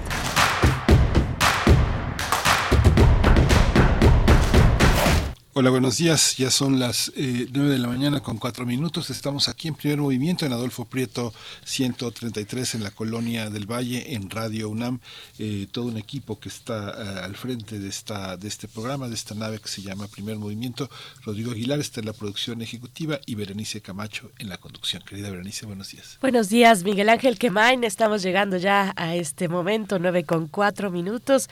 No sé si pudieron escuchar en el corte este, esta invitación porque hay jazz en la sala Julián Carrillo este jueves. Este jueves a las 8 de la noche, no se lo pierdan, son 5.200 kilómetros eh, canadienses de jazz posible, así es que vamos a tenerlos aquí en la sala Julián Carrillo, Adolfo Prieto 133 en la colonia del Valle a las 8 de la noche. La entrada es libre, el cupo limitado, así es que lleguen con anticipación, pero eh, se ve que suena, suena a que va a estar muy bien con los músicos canadienses Scott Thompson al trombón, con David Lee al contrabajo y también de la mexicana radicada en Montreal, Geraldine Eguiluz en la voz y en la trompeta. Creo que suena bastante bien, va a estar muy interesante lo que ocurra la noche del jueves en la sala Julián Carrillo aquí en Radio UNAM, Miguel Ángel.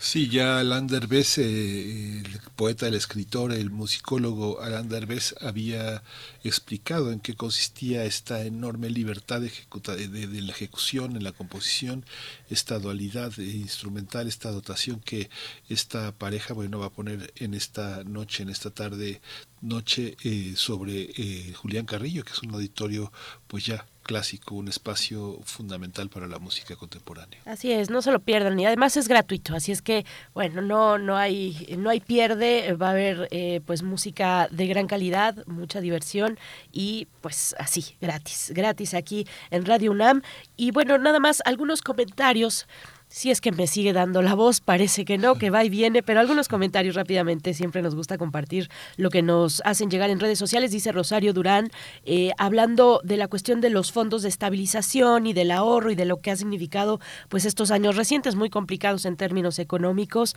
eh, dice Rosario Durán, ahorro, ahorrar Ahorros es lo que menos se hace en este sexenio porque se gasta en otras cosas menos en lo que se debe aplicar para generar riqueza. Solo dependemos de las inversiones que llegan además de las remesas. Es la opinión, el, comentario de Rosario Durán. Si ustedes quieren seguir en ese hilo también comenten. Eh, bueno, hay otras cuestiones con lo que nos puso el doctor Lorenzo Meyer esta mañana, eh, lo que lo, pues la etapa digamos a la que nos estamos acercando al parecer eh, con el conflicto en Ucrania, la, la guerra que viene, Ucrania es el, el tema, así lo tituló el doctor Lorenzo Meyer, ni nos dice Franz Café, la guerra es un buen negocio y si los muertos los ponen otros, mejor. Biden hace shows, pero avisa a Rusia de sus viajes para que no lo bajen con un misilazo, dice por acá Franz Café. Pues bueno, igual R. Guillermo, dice el demonio de Washington, siempre mete el robo el, rabo en todo el conflicto y guerra en el mundo. Bueno, pues hay algunos, algunas de las cuestiones. Eh, varios, varios temas. Qué, complicado eh, y desafortunado hablar de guerra hablar de guerra en todo caso eh, en estos en estos tiempos pues sí es lo que está en, en, la realidad y lo que se sigue asomando en el panorama. Nosotros vamos a tener en esta mañana viene la poesía necesaria de nuevo si me da la voz porque además es una poesía sin signos de puntuación. Así lo decidió el poeta y yo decidí tomarlo sin saber que iba a amanecer de esta manera pero pero ya verán que valdrá la pena la poesía. Y Miguel Ángel tenemos una mesa interesante también. Sí va a estar eh, Hernán Aldana, este biólogo especialista en neurociencias, eh, participante de la Facultad de Ciencias Exactas y Naturales y de Ciencias de la Salud de la Universidad de Belgrano en Buenos Aires. Desde varios años está dedicado también a divulgar entre docentes de colegios de nivel inicial, de grados y pregrados y universidades ya de educación superior, la idea de la neurociencia y la enseñanza. Es una experiencia muy interesante donde pone eh, una parte de la confianza en el desarrollo mental en la biología. Ah, interesante. Va, va a ser muy interesante, quédense, quédense en esta hora. Primero nos vamos con la poesía, ya todo listo para ella. Es hora de Poesía Necesaria. Y como parte de las actividades de la Feria Internacional del Libro del Palacio de Minería, actividades dedicadas a la poesía. No puede faltar la poesía. Y el domingo 26 de febrero eh, se, va, se van a presentar algunos libros, entre ellos, bueno, son tres libros y yo elegí a, el, a uno de ellos, uno de esos no libros, sino al, al, escritor, al poeta que es Iván Argüelles. Ustedes lo han leído, saben de este, pues diría yo ya hasta mítico poeta, tal vez poeta de, de, culto. Pero bueno, elegí, elegí a este, a este poeta por esos, por esas características eh, tan únicas que eh, pues denota su poesía. Y en este evento, este evento eh, lo presentará, estarán entre otros la escritora Pura López Colomé, así es que va a valer mucho la pena. El 26 de febrero, domingo 26 de febrero, en la Capilla Alfonsina a las 17 horas. No se pierda la presentación de estos libros de poesía. El caso de Iván Argüelles es eh, Sintaxis Ilegal, es el título de ese libro. Y bueno, Argüelles, que ya les he comentado, pues con una, una mm, lengua, su lengua creativa es el inglés. Eh, además maneja una cantidad de lenguas impresionante, una cantidad de idiomas impresionante. Él se suele asumir como poeta mexicano o también poeta chicano o méxico-americano. Nació en todo caso en Minnesota y pasó su primera infancia en Ciudad de México. Y bueno, es un personaje asombroso, eh, muy singular, eh, eh, pues tiene ahí una, una poesía que dice el escritor mexicano Arturo Dávila, una poesía entre, entre diacrónica y panóptica y tiene 84 años de edad. Vamos a leer su poesía, eh, a ver cómo me va, porque no hay puntos de, eh, no hay eh, puntuación, tampoco hay mayúsculas. Pues vamos con este, con este poema que se titula El principio de la historia de México. El principio de la historia de México a cargo de Iván Argüelles, la autoría de Iván Argüelles. El inventario de la gracia aún no ha llegado por acá a nuestro alrededor cruje el mar de latón y salpican el cielo velas fantasmales con su pasaje aún no recibido. El cielo se convierte en una cúpula de un amarillo que escurre y anticipamos la lluvia de oro. Qué vacías están las calles de Tenochtitlán. Las banderas aullan con una rabia simple y la flecha del médico encuentra su objetivo en el órgano humeante. Dientes de plata tiemblan en fragmentos, párpados de correo enroscados se cierran, las camas están apiladas para la eternidad y los muertos con su dulce olor a centeno moreno en contenedores oscuros, están dispuestos para que todos los vean.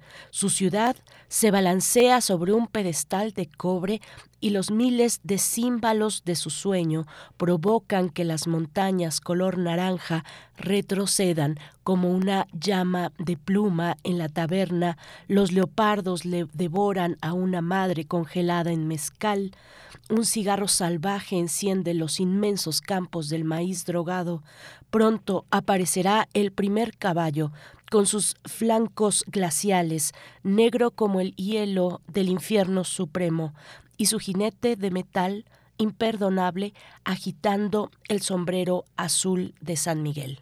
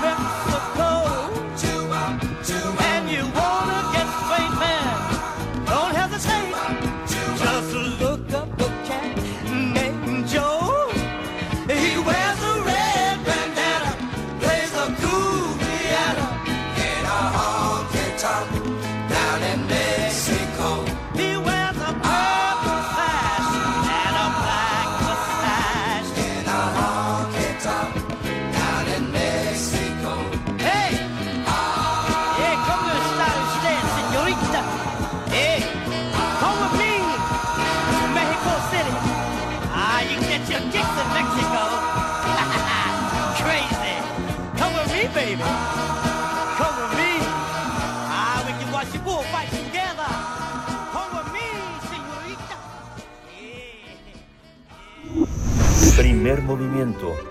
Hacemos comunidad en la sana distancia.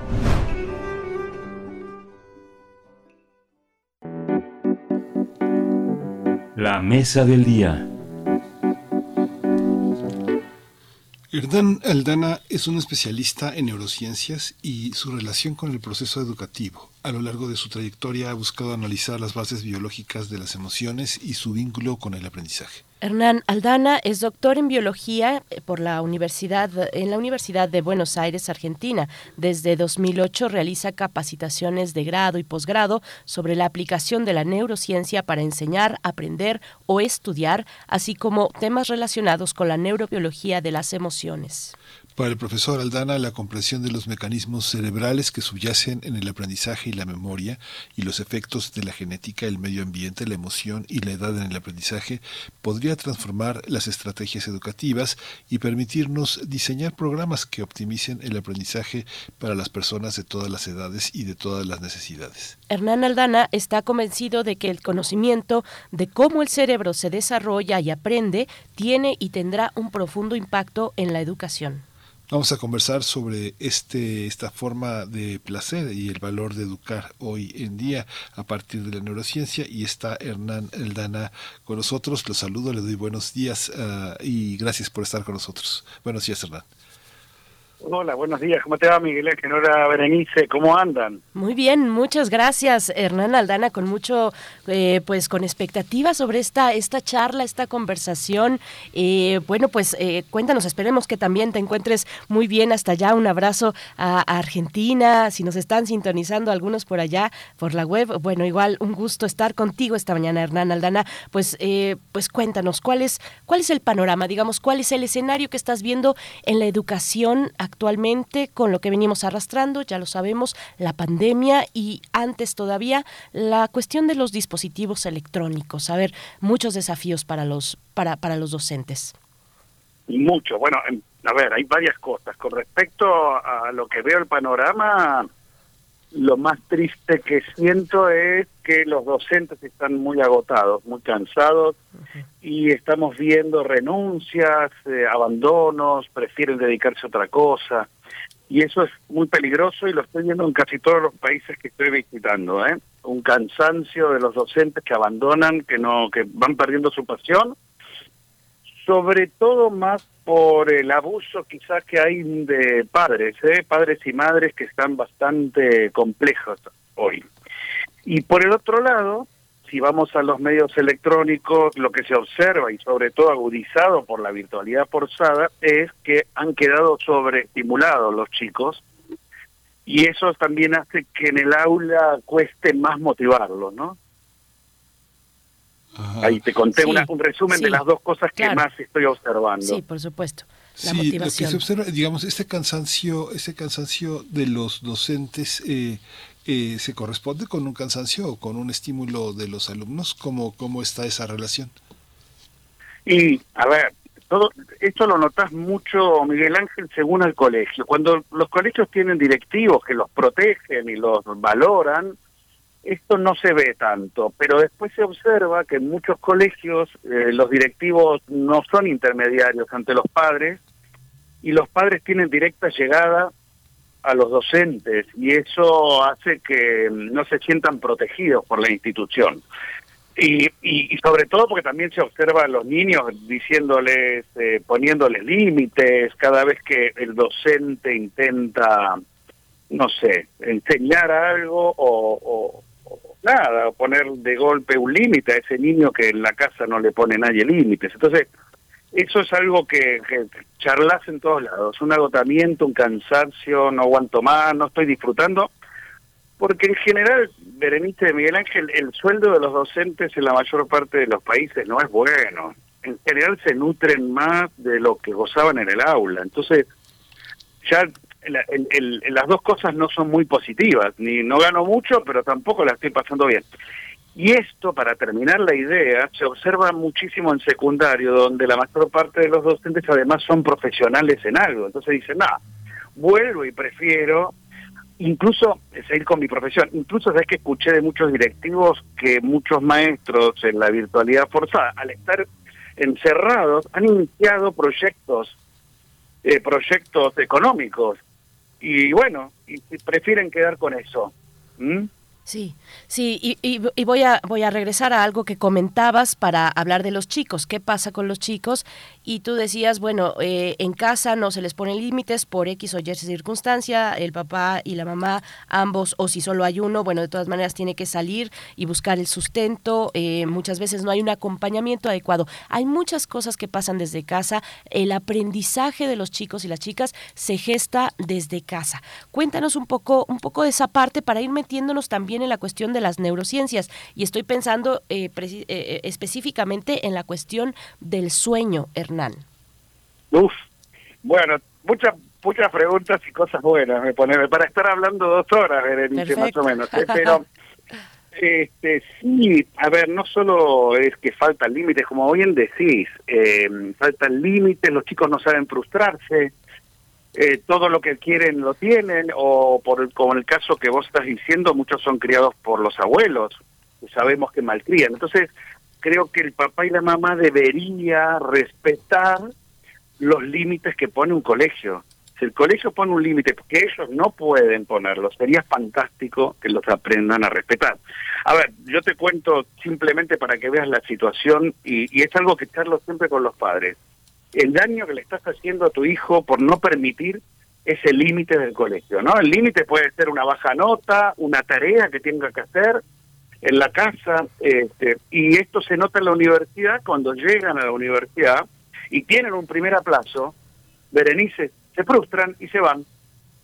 Esto no es para mí, es muy difícil, incluí incluso la frustración del amor, ¿no? Porque cuántos hemos sufrido por amor en la adolescencia. ¿Y qué pasa si no aprendí a sostener la frustración? ¿Qué pasa entonces con la depresión que ves en adolescentes, ansiedad e incluso, lo peor, suicidio?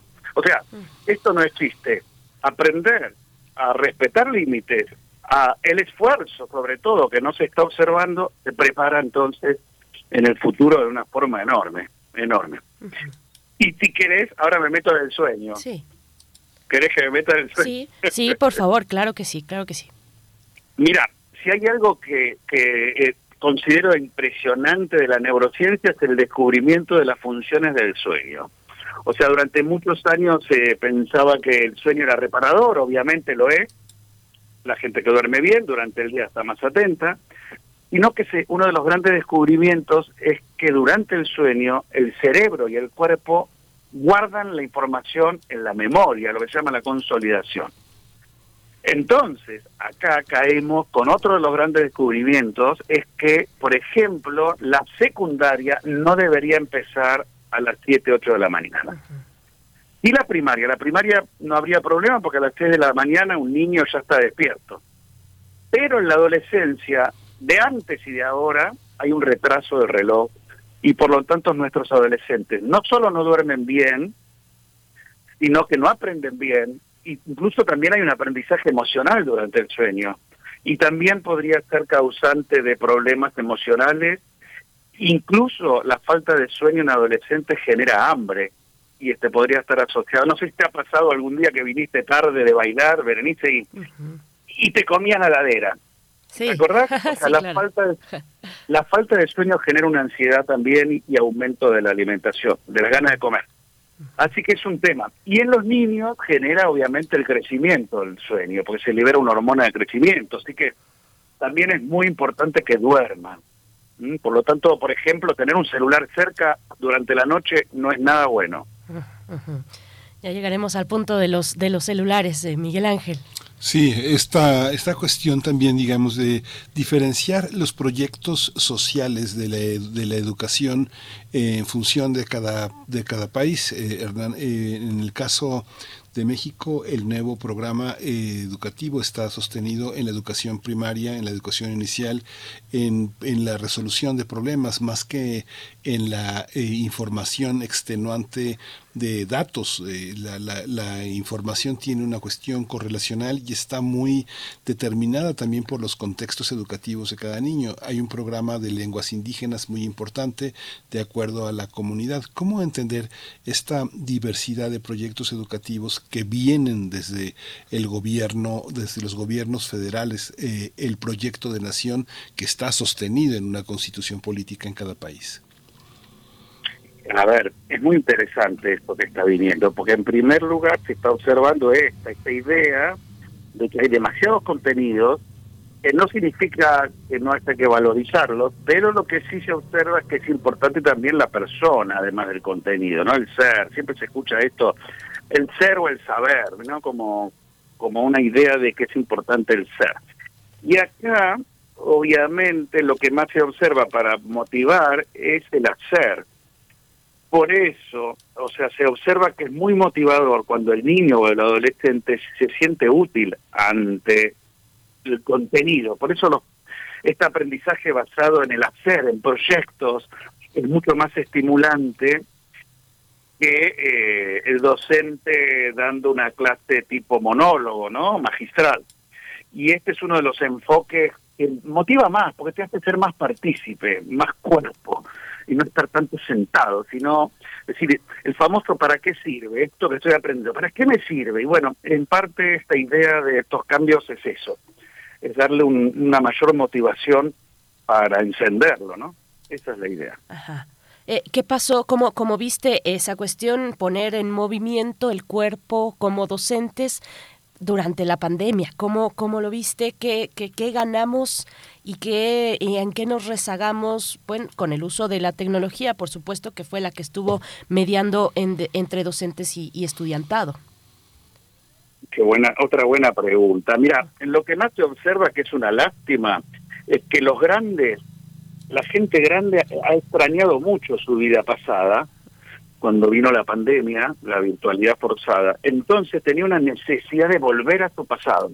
Lamentablemente muchos docentes, en vez de quedarse con lo aprendido, tecnológico, volvieron al pasado. Abandonaron todo, listo, vuelvo a mi aula presencial, no uso más Zoom, ni ni lo que sea.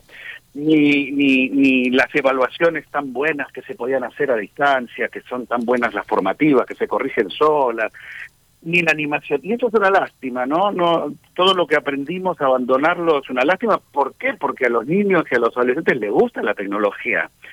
Yo no las dejaría fuera para nada. Una cosa es el exceso y es que solo hagan eso. Pero eh, por un lado eso. Y por el otro, después de haber tenido un año estos niños encerrados o un poco más, como pasó en Argentina, ellos en las casas adquirieron algunas libertades que son muy malas sacarlas. A ver, te doy un ejemplo. Estar en ropa, en la ropa que quiero. Moverme en casa mientras estoy delante del monitor. Golpear un objeto en la mesa para prestar más atención, amacarme. Comer. En casa puedo comer. Puedo acariciar a mi perro. Puedo hacer pis cuando quiero. Este, esas libertades que fueron muy positivas y muy valiosas se perdieron de nuevo en la llegada al aula y quedarse quieto. Pero, o vuelvo a repetir, esos niños estuvieron enfrente de esas libertades y ahora las volvimos a quitar. Y eso también generó un año complejo, ¿eh? que todavía tiene como un eco. Me parece que hay cosas que deberíamos haber aprendido y que no, me parece que no todos los colegios la están aplicando. Una lástima. Sí. Hay también una una consideración de la, de la infancia que está metabolizada desde muchos ángulos, ¿no? Por una parte, una parte psicologicista, otra parte psiquiátrica, otra parte médica. Hay un niño, hay un niño múltiple, ¿no? Pensando en que la infancia se prolonga, pues más o menos hasta los 12, 13 años, que entra lo que algunos consideran la pubertad, un preludio a la, a la adolescencia. ¿Cómo entender esa, esa infancia? ¿Qué, ¿Qué le pedimos a esa infancia desde las clases medias, desde las clases pobres y desde las clases que son eh, más ricas. ¿Es el mismo niño? ¿El niño pobre, el niño rico, el niño marginado, el niño de una sexualidad en discusión, el niño enfermo, el niño discapacitado? ¿Cómo entender esas, esa pluralidad? ¿Desde dónde construir un nuevo discurso que incluya, que incluya lo más posible a todos, eh, pensando en el discurso de privado y en el discurso público, Hernán? Apa, qué pregunta, mira qué, pregunta. A ver, viste que las investigaciones han mostrado de, de, que el futuro éxito profesional depende mucho dónde naciste y qué suerte has tenido donde naciste, ¿no? El nivel eh, profesional de tus padres repercute severamente en el futuro. Eh, lamentablemente eh, la ciencia y la estadística han mostrado que la suerte de un niño en el futuro depende mucho dónde nace. ¿eh? Y lamentablemente no lo podemos elegir eso.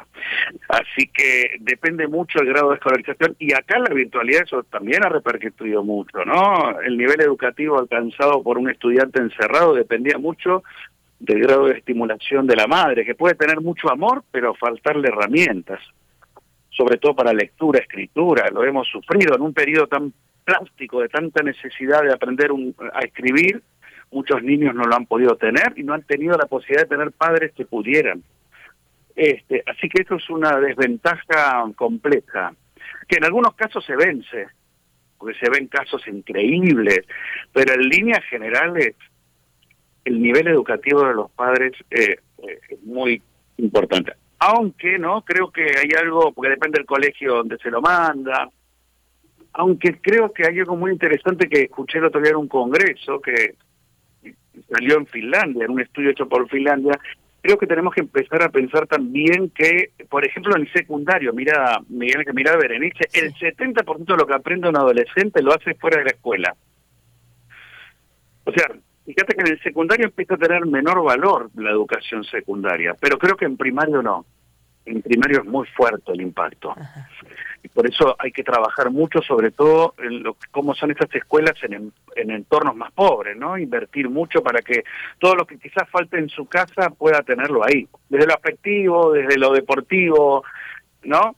Eh, aunque en el secundario me parece que ellos salen a buscar la información y también, ¿no? Bueno, dependerá que, que, que qué posibilidades tengan de encontrarla, ¿no? Y con quién se juntan. Hernán, qué bueno que tocas lo de, eh, eh, bueno, estos niveles de la educación básica, de la educación inicial, y, con ello me voy a regresar a la cuestión, pues, de neurocientífica, de la bioquímica, porque no es lo mismo el cerebro de en una primera infancia que el de un niño, una niña de 10 años, o el de un adolescente, que es un completo misterio para muchos papás. El, el, el cerebro de un adolescente, que hay unos cambios brutales y fascinantes en esa etapa de la vida hermosos, que no sabemos traducir a veces, que no sabemos comunicar, que no sabemos guiar a, al chico, a la chica y decirle, esto es, esta maravilla es lo que está ocurriendo en tu cerebro ahora mismo. A ver, cuéntanos un poquito. no, Berenice, tal cual, la, la, gente grande piensa que es un cerebro defectuoso el adolescente o como inmaduro y es maravilloso. Sí, a ver, acabo de volver de un congreso de compartir de Santillana, donde trabajamos el tema del asombro y cómo cambia a lo largo de la edad. O sea, un niño chiquitito todo lo asombra, todo, todo, todo. Cualquier cosa y sobre todo asociado con la naturaleza lo asombra. Cuando empezás en el primario, ya el niño empieza a asombrarse más con las cosas que le gustan, o sea, ya empieza a asombrarse con cosas que tiene en su memoria, no sé, los dinosaurios, los autos, eh, ¿Qué más? ¿Qué otra cosa se me ocurre ahora? No sé, los superhéroes. Los astronautas, sí. No sé, los delfines, las ballenas, no sé. O algunos niños, la astronomía, las matemáticas, viste que hay niños que también.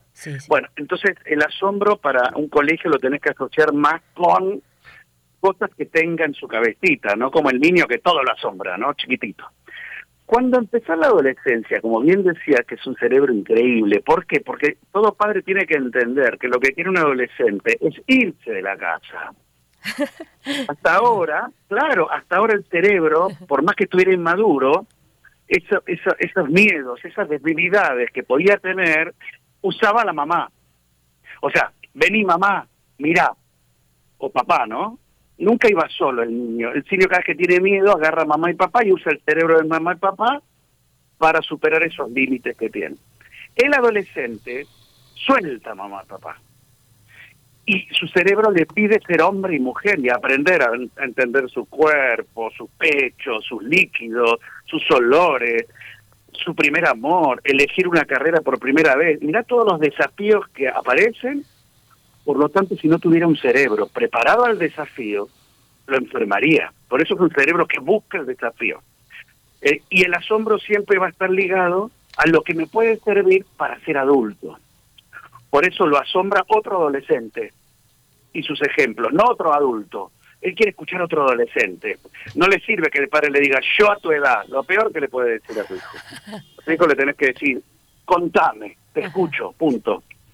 Pero nunca decirle vos lo que hiciste, no le importa. le importa a otro adolescente. Por eso el asombro en la adolescencia está ligado a cosas que le puedan servir como hombre, como mujer, o sea, profesionales, de la voz de otro adolescente, sexualidad sin tabúes, porque está ahí, está a todos lados, eh, hablar de drogas sin tabúes, hablar de, de, todo lo que necesita un adolescente, son idealistas por el ambiente, son hermosos, son muy trabajadores, muy emocionales, lamentablemente están rodeados de adultos malos, muy malos. Esto es lo, lo, lo mal de un adolescente, que está rodeado por adultos feos.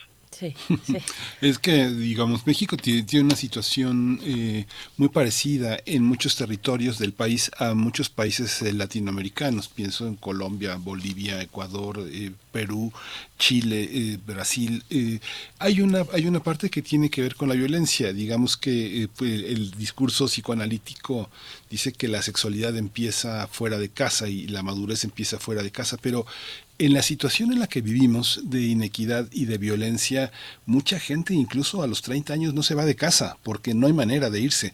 Eh, en las grandes ciudades la renta es imposible de pagar para muchos jóvenes que tienen empleos muy precarios, adquirir vivienda, los estudios sobre cuestiones inmobiliarias en las grandes ciudades de los expertos, doctores de todas las áreas, UNAM, Colegio de México, todas las áreas, y señalan que ninguna persona con los ingresos promedio que tiene podría pagar una casa antes de 40 años, pagando todo su ingreso eh, puntualmente para tener una propiedad. Hay una, hay una dificultad también en la violencia. Los padres tienden a proteger a sus hijos de una manera muy, muy, este, muy intensa, porque la violencia es muy intensa, porque a veces hay una cuestión azarosa para perder familiar, si uno lo observa en las madres buscadoras, muchos de esos hijos hombres a quienes se les considera poco en el discurso que está muy sostenido en la búsqueda de mujeres desaparecidas y del feminicidio, hay una, hay una enorme cantidad también de jóvenes hombres que han salido a buscar trabajo y nunca han regresado.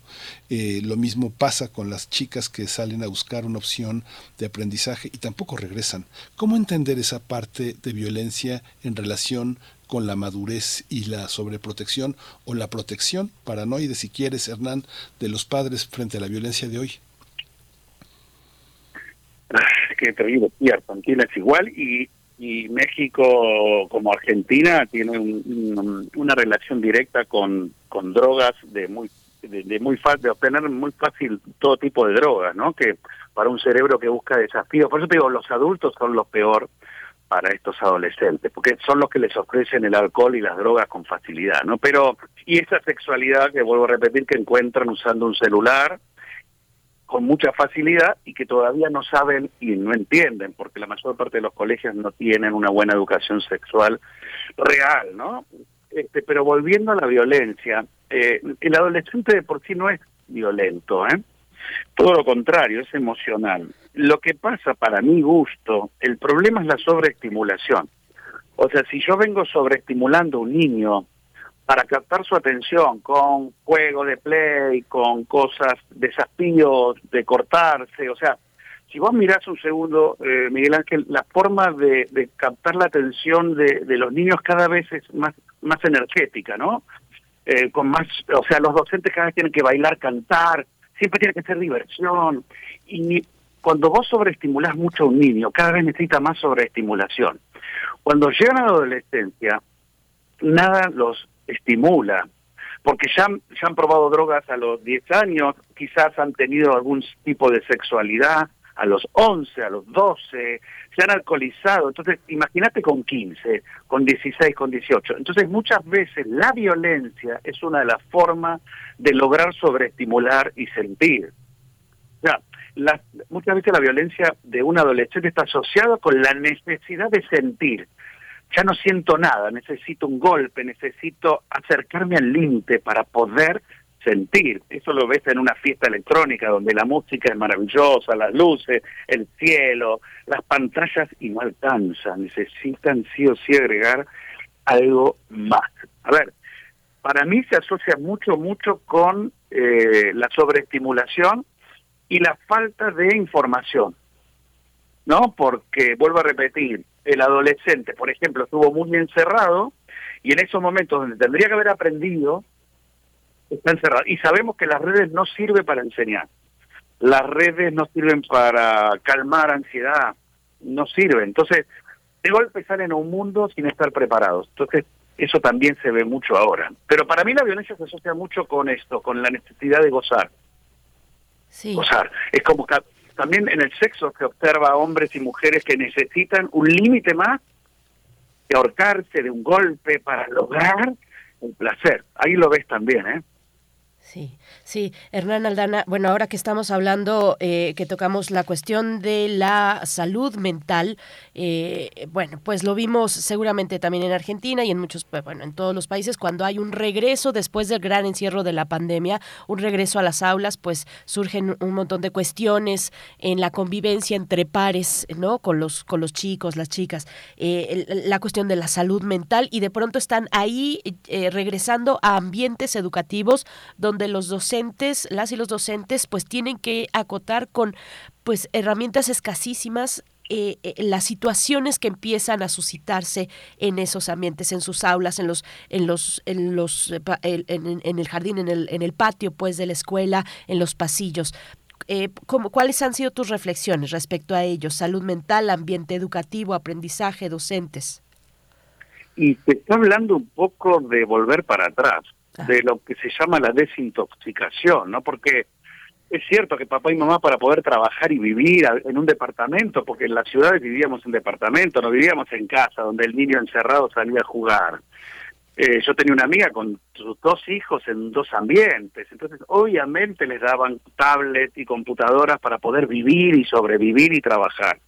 Este, esto es una realidad, entonces creo que habría que desintoxicar y esto un poco habla de volver a la naturaleza, de salir una vez por semana con nuestros hijos a hacer un picnic, a comer afuera en el pasto y, volver a tener clubes, volver a llevarlos a la montaña, ¿no? Nuestro, a la costa, tu país tan hermoso que tiene tanta naturaleza, por Dios. Yo creo que siempre digo lo mismo, que un padre lleve a su hijo a un campo y si tu hijo a la media hora se aburre, urgente, hay que hacer algo sobreestimulado, está pasado. Ese niño va a ser violento o, drogadicto de seguro, ¿eh? O sea, si es un niño ante la naturaleza que aburre a los 10 minutos, tenemos que hacer algo. Desde una terapia o por lo menos volver a bajar. Yo creo que tenemos que volver a que en los, corre en los recreos se juegue, se corra. Hay colegios donde no te dejan correr hay padres que se van a quejar porque sus hijos rompen el uniforme y yo digo, ¿qué mejor?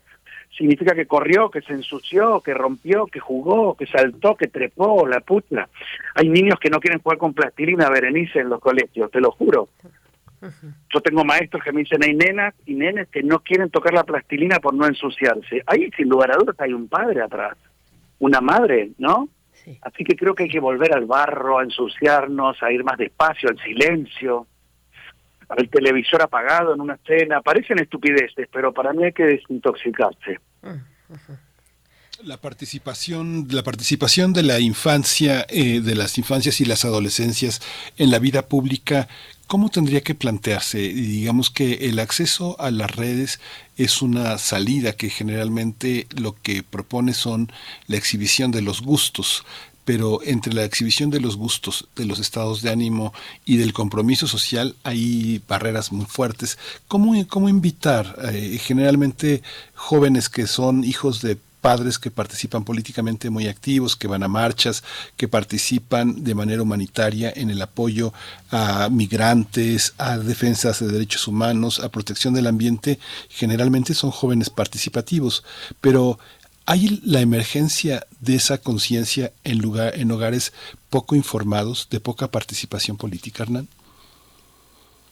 Y bueno, pero es un poquito lo que estás empezando a mencionar, ¿no? La importancia del aprendizaje basado en proyectos, que está viniendo como, como tendencia educativa, hace eso, que desde niños empiecen a encontrar en sus entornos proyectos que puedan cambiar esos lugares. Por eso me parece tan interesante este, esa forma de enseñar, ¿no? El aprendizaje basado en en cosas útiles para su entorno donde vive y que el niño y luego el adolescente aprenda a comprometerse, a ser útil y no a ser solo este, un llenado de cabeza que termine eh, manejando a ese adolescente para el lado de vuelta de un adulto, ¿no?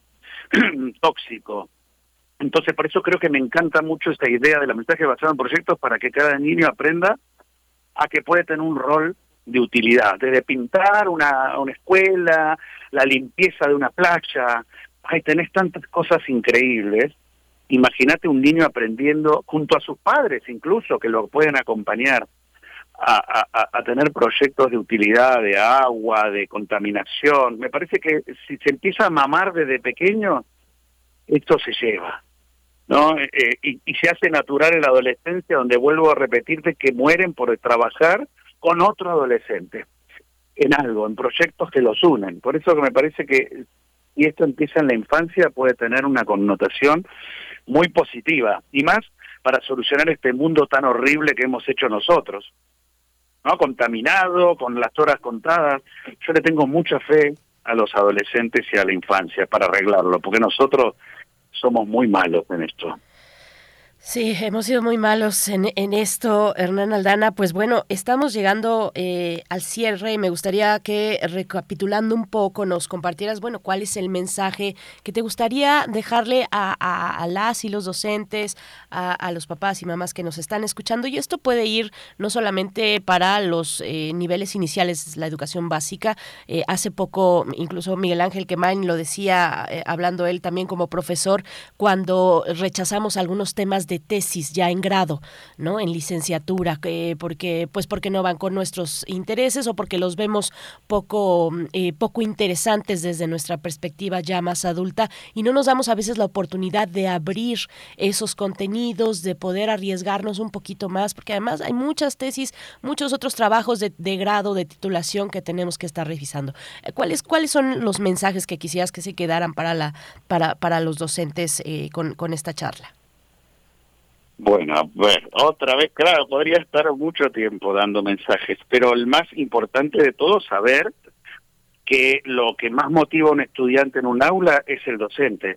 Es el, rol más grande de todos como motivador, como modelo de pasión. Si él ama lo que enseña, el alumno presta atención.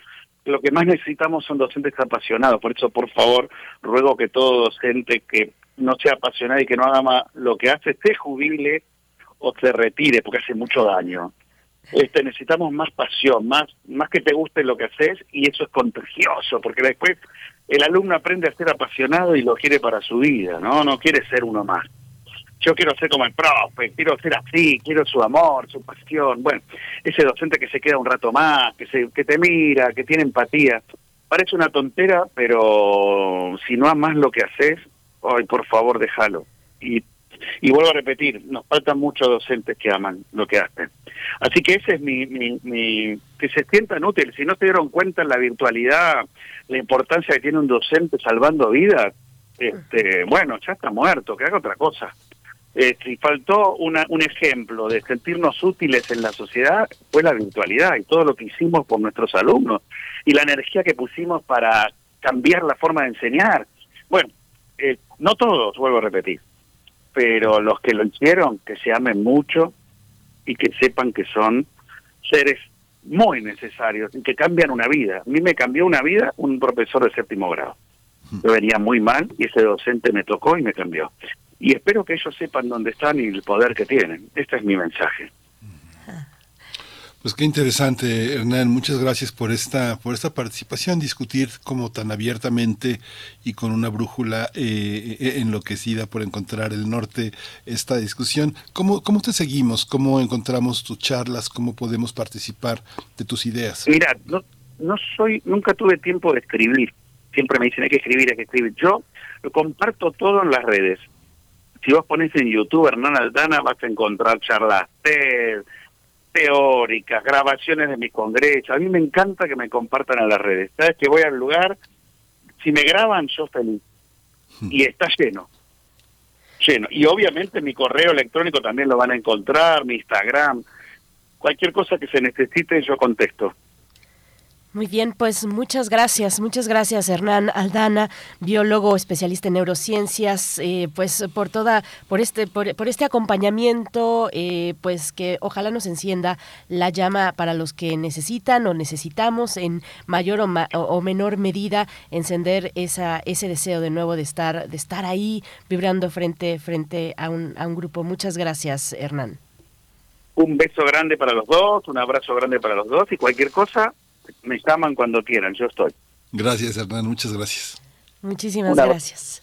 Abrazos hasta, hasta Buenos Aires y bueno, por allá también nos escuchan en, en Chile a través de internet, creo que en Santiago. O tal vez no, tal vez no es Santiago, pero lo, lo voy a revisar por acá, pero sé que nos escuchan por allá en Chile. Hoy es mm, martes 21 de febrero y es Día Internacional de la Lengua Materna. Es un día muy importante que tendría que extenderse, sus reflexiones tendrían que extenderse a lo largo de todo el año y bueno, tratándose más como eh, de un país como este, como México, con una diversidad lingüística tan importante. Vamos a escuchar esto eh, eh, precisamente en el marco de la, del Día Internacional de la Lengua Materna. Cada vez hay menos hablantes de Mazahua en México de alrededor de 136.000 que había en 2010, la cifra se redujo a 132.000 en 2020, de acuerdo con el INEGI. E Casi todos los hablantes que quedan son ancianos o tíos, como se les dice a los mayores de esas comunidades indígenas en señal de respeto. Cuando yo crecí era puro manzagua. Ahora yo le encuentro los alumnos, le digo, pero como no, como no todavía no saben. Yo, mara chega media yo chiri shiko kimi ya, mash ya. Le digo que cómo amanecieron, cómo están, pero como no saben, no me contesta. Durante siglos, ellos fueron los responsables de transmitir la lengua a las nuevas generaciones, hasta que esta tradición se rompió.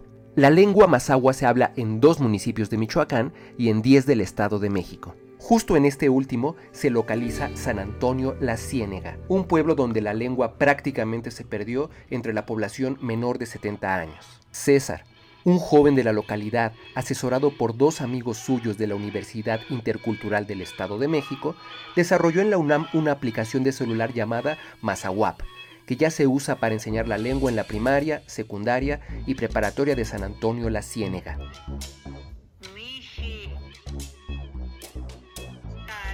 Lengua mazahua en mi comunidad está en situación crítica. Ellos mismos lo han dicho y ellos mismos lo saben, que una vez que ellos mueran o, como lo dicen, cuando ya no estén aquí, pues la lengua se va a morir porque son los únicos portadores o los únicos que pueden transmitir la lengua. La idea es que no solo se cierre a un primer curso, digamos que esto es como una prueba piloto de ver cómo funciona dentro de una institución educativa, de cómo podemos utilizar uh, una aplicación este, en una escuela y que los alumnos pues estén interactuando fácilmente.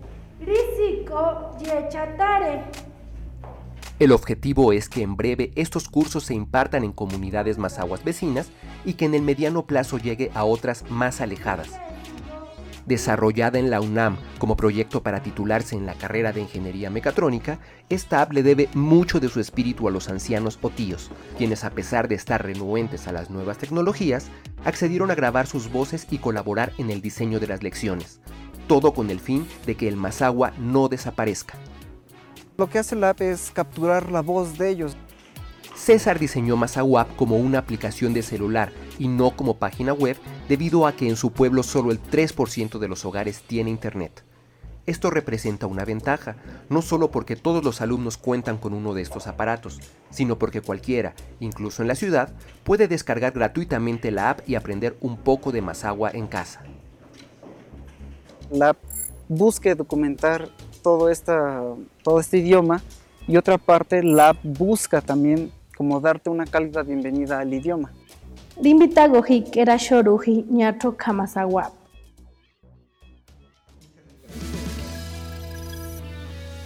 Muchas gracias a nuestros amigos de UNAM Global por estos materiales que están a disposición de ustedes en la página precisamente de UNAM Global. Son las 9 con 55 minutos.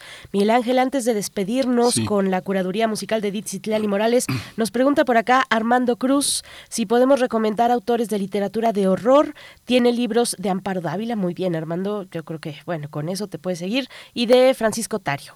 ¿Tú qué le recomiendas, Miguel? Sí, Carlos Chimal tiene muchos cuentos, también Roald eh, también, eh, eh, bueno, son para niños, ¿no? Pero hay una gran vastedad en Anthony Brown, que no, que no necesariamente son cuentos de horror, pero generan, son, son cuentos de suspenso importantes, las adaptaciones que encuentre de las narraciones extraordinarias de Edgar Allan Poe son, son, son muy, muy interesantes pienso que eso es como fundamentalmente el ámbito eh, más juvenil infantil. ¿no? Sí. Eh, los cuentos Stevenson también, eh, Oscar Wilde, que también hay muchos cuentos que, que tienen en vilo la, la atención sobre lo que va a pasar. Generalmente es algo este, sorprendente, inédito, que transforma la interioridad. Las sorpresas es algo que tiene que ver con que hay algo dentro de nosotros que no sabíamos que nos habitaba y que de pronto la literatura le hace clic y que es muy interesante. No necesariamente el miedo, ¿no? pero también está, bueno, Stevenson, está Wilde. Eh, en la literatura inglesa, las antologías de cuentos de fantasmas, hay muchas que están muy bien traducidas, son muy accesibles y se pueden leer siempre acompañado, que es lo mejor. Eh, Francisco Hinojosa tiene muchos cuentos también interesantes, El Fisgón, Juan Villoro, eh, María Baranda, en nuestra literatura Benito Taibo es un, es un autor que tiene muchas reflexiones para, para los jóvenes, es un, un, escritor con el don de conectar, ¿no? Son, son, este conjunto de autores tienen ese don de conectar. El Esquina al Viento es una colección que se conserva en el Fondo de Cultura Económica en muy buen estado, hay muchísimas propuestas, es, eh, hay mucho en la literatura mexicana, ¿no? Muy bien, pues ahí va lo mío rápidamente. Mariana Enríquez es mm. imperdible en cuestiones de literatura de horror. Va, vete para allá. Eh, Bernardo Esquinca también en México.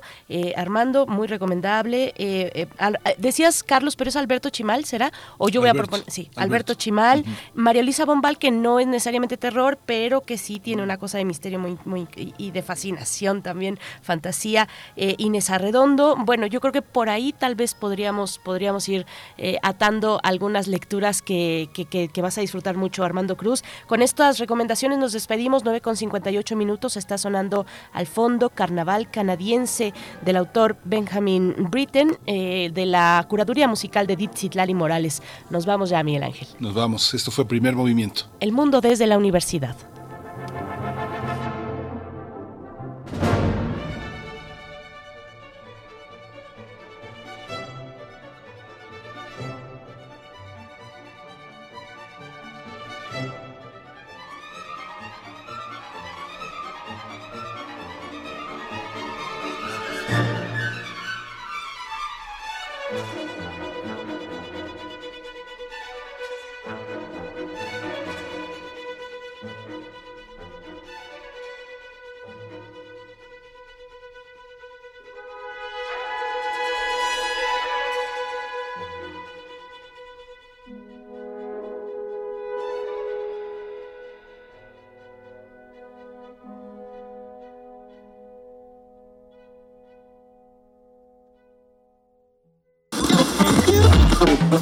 Radio UNAM presentó Primer Movimiento. El mundo desde la universidad. Con Berenice Camacho y Miguel Ángel Gemain en la conducción. Rodrigo Aguilar y Violeta Berber, producción. Antonio Quijano y Patricia Zavala, noticias. Miriam Trejo, coordinación de invitados. Tamara Quirós, redes sociales. Arturo González, operación técnica. Locución, Tessa Uribe y Juan Staca. Quédate en sintonía con Radio UNAM. Experiencia sonora.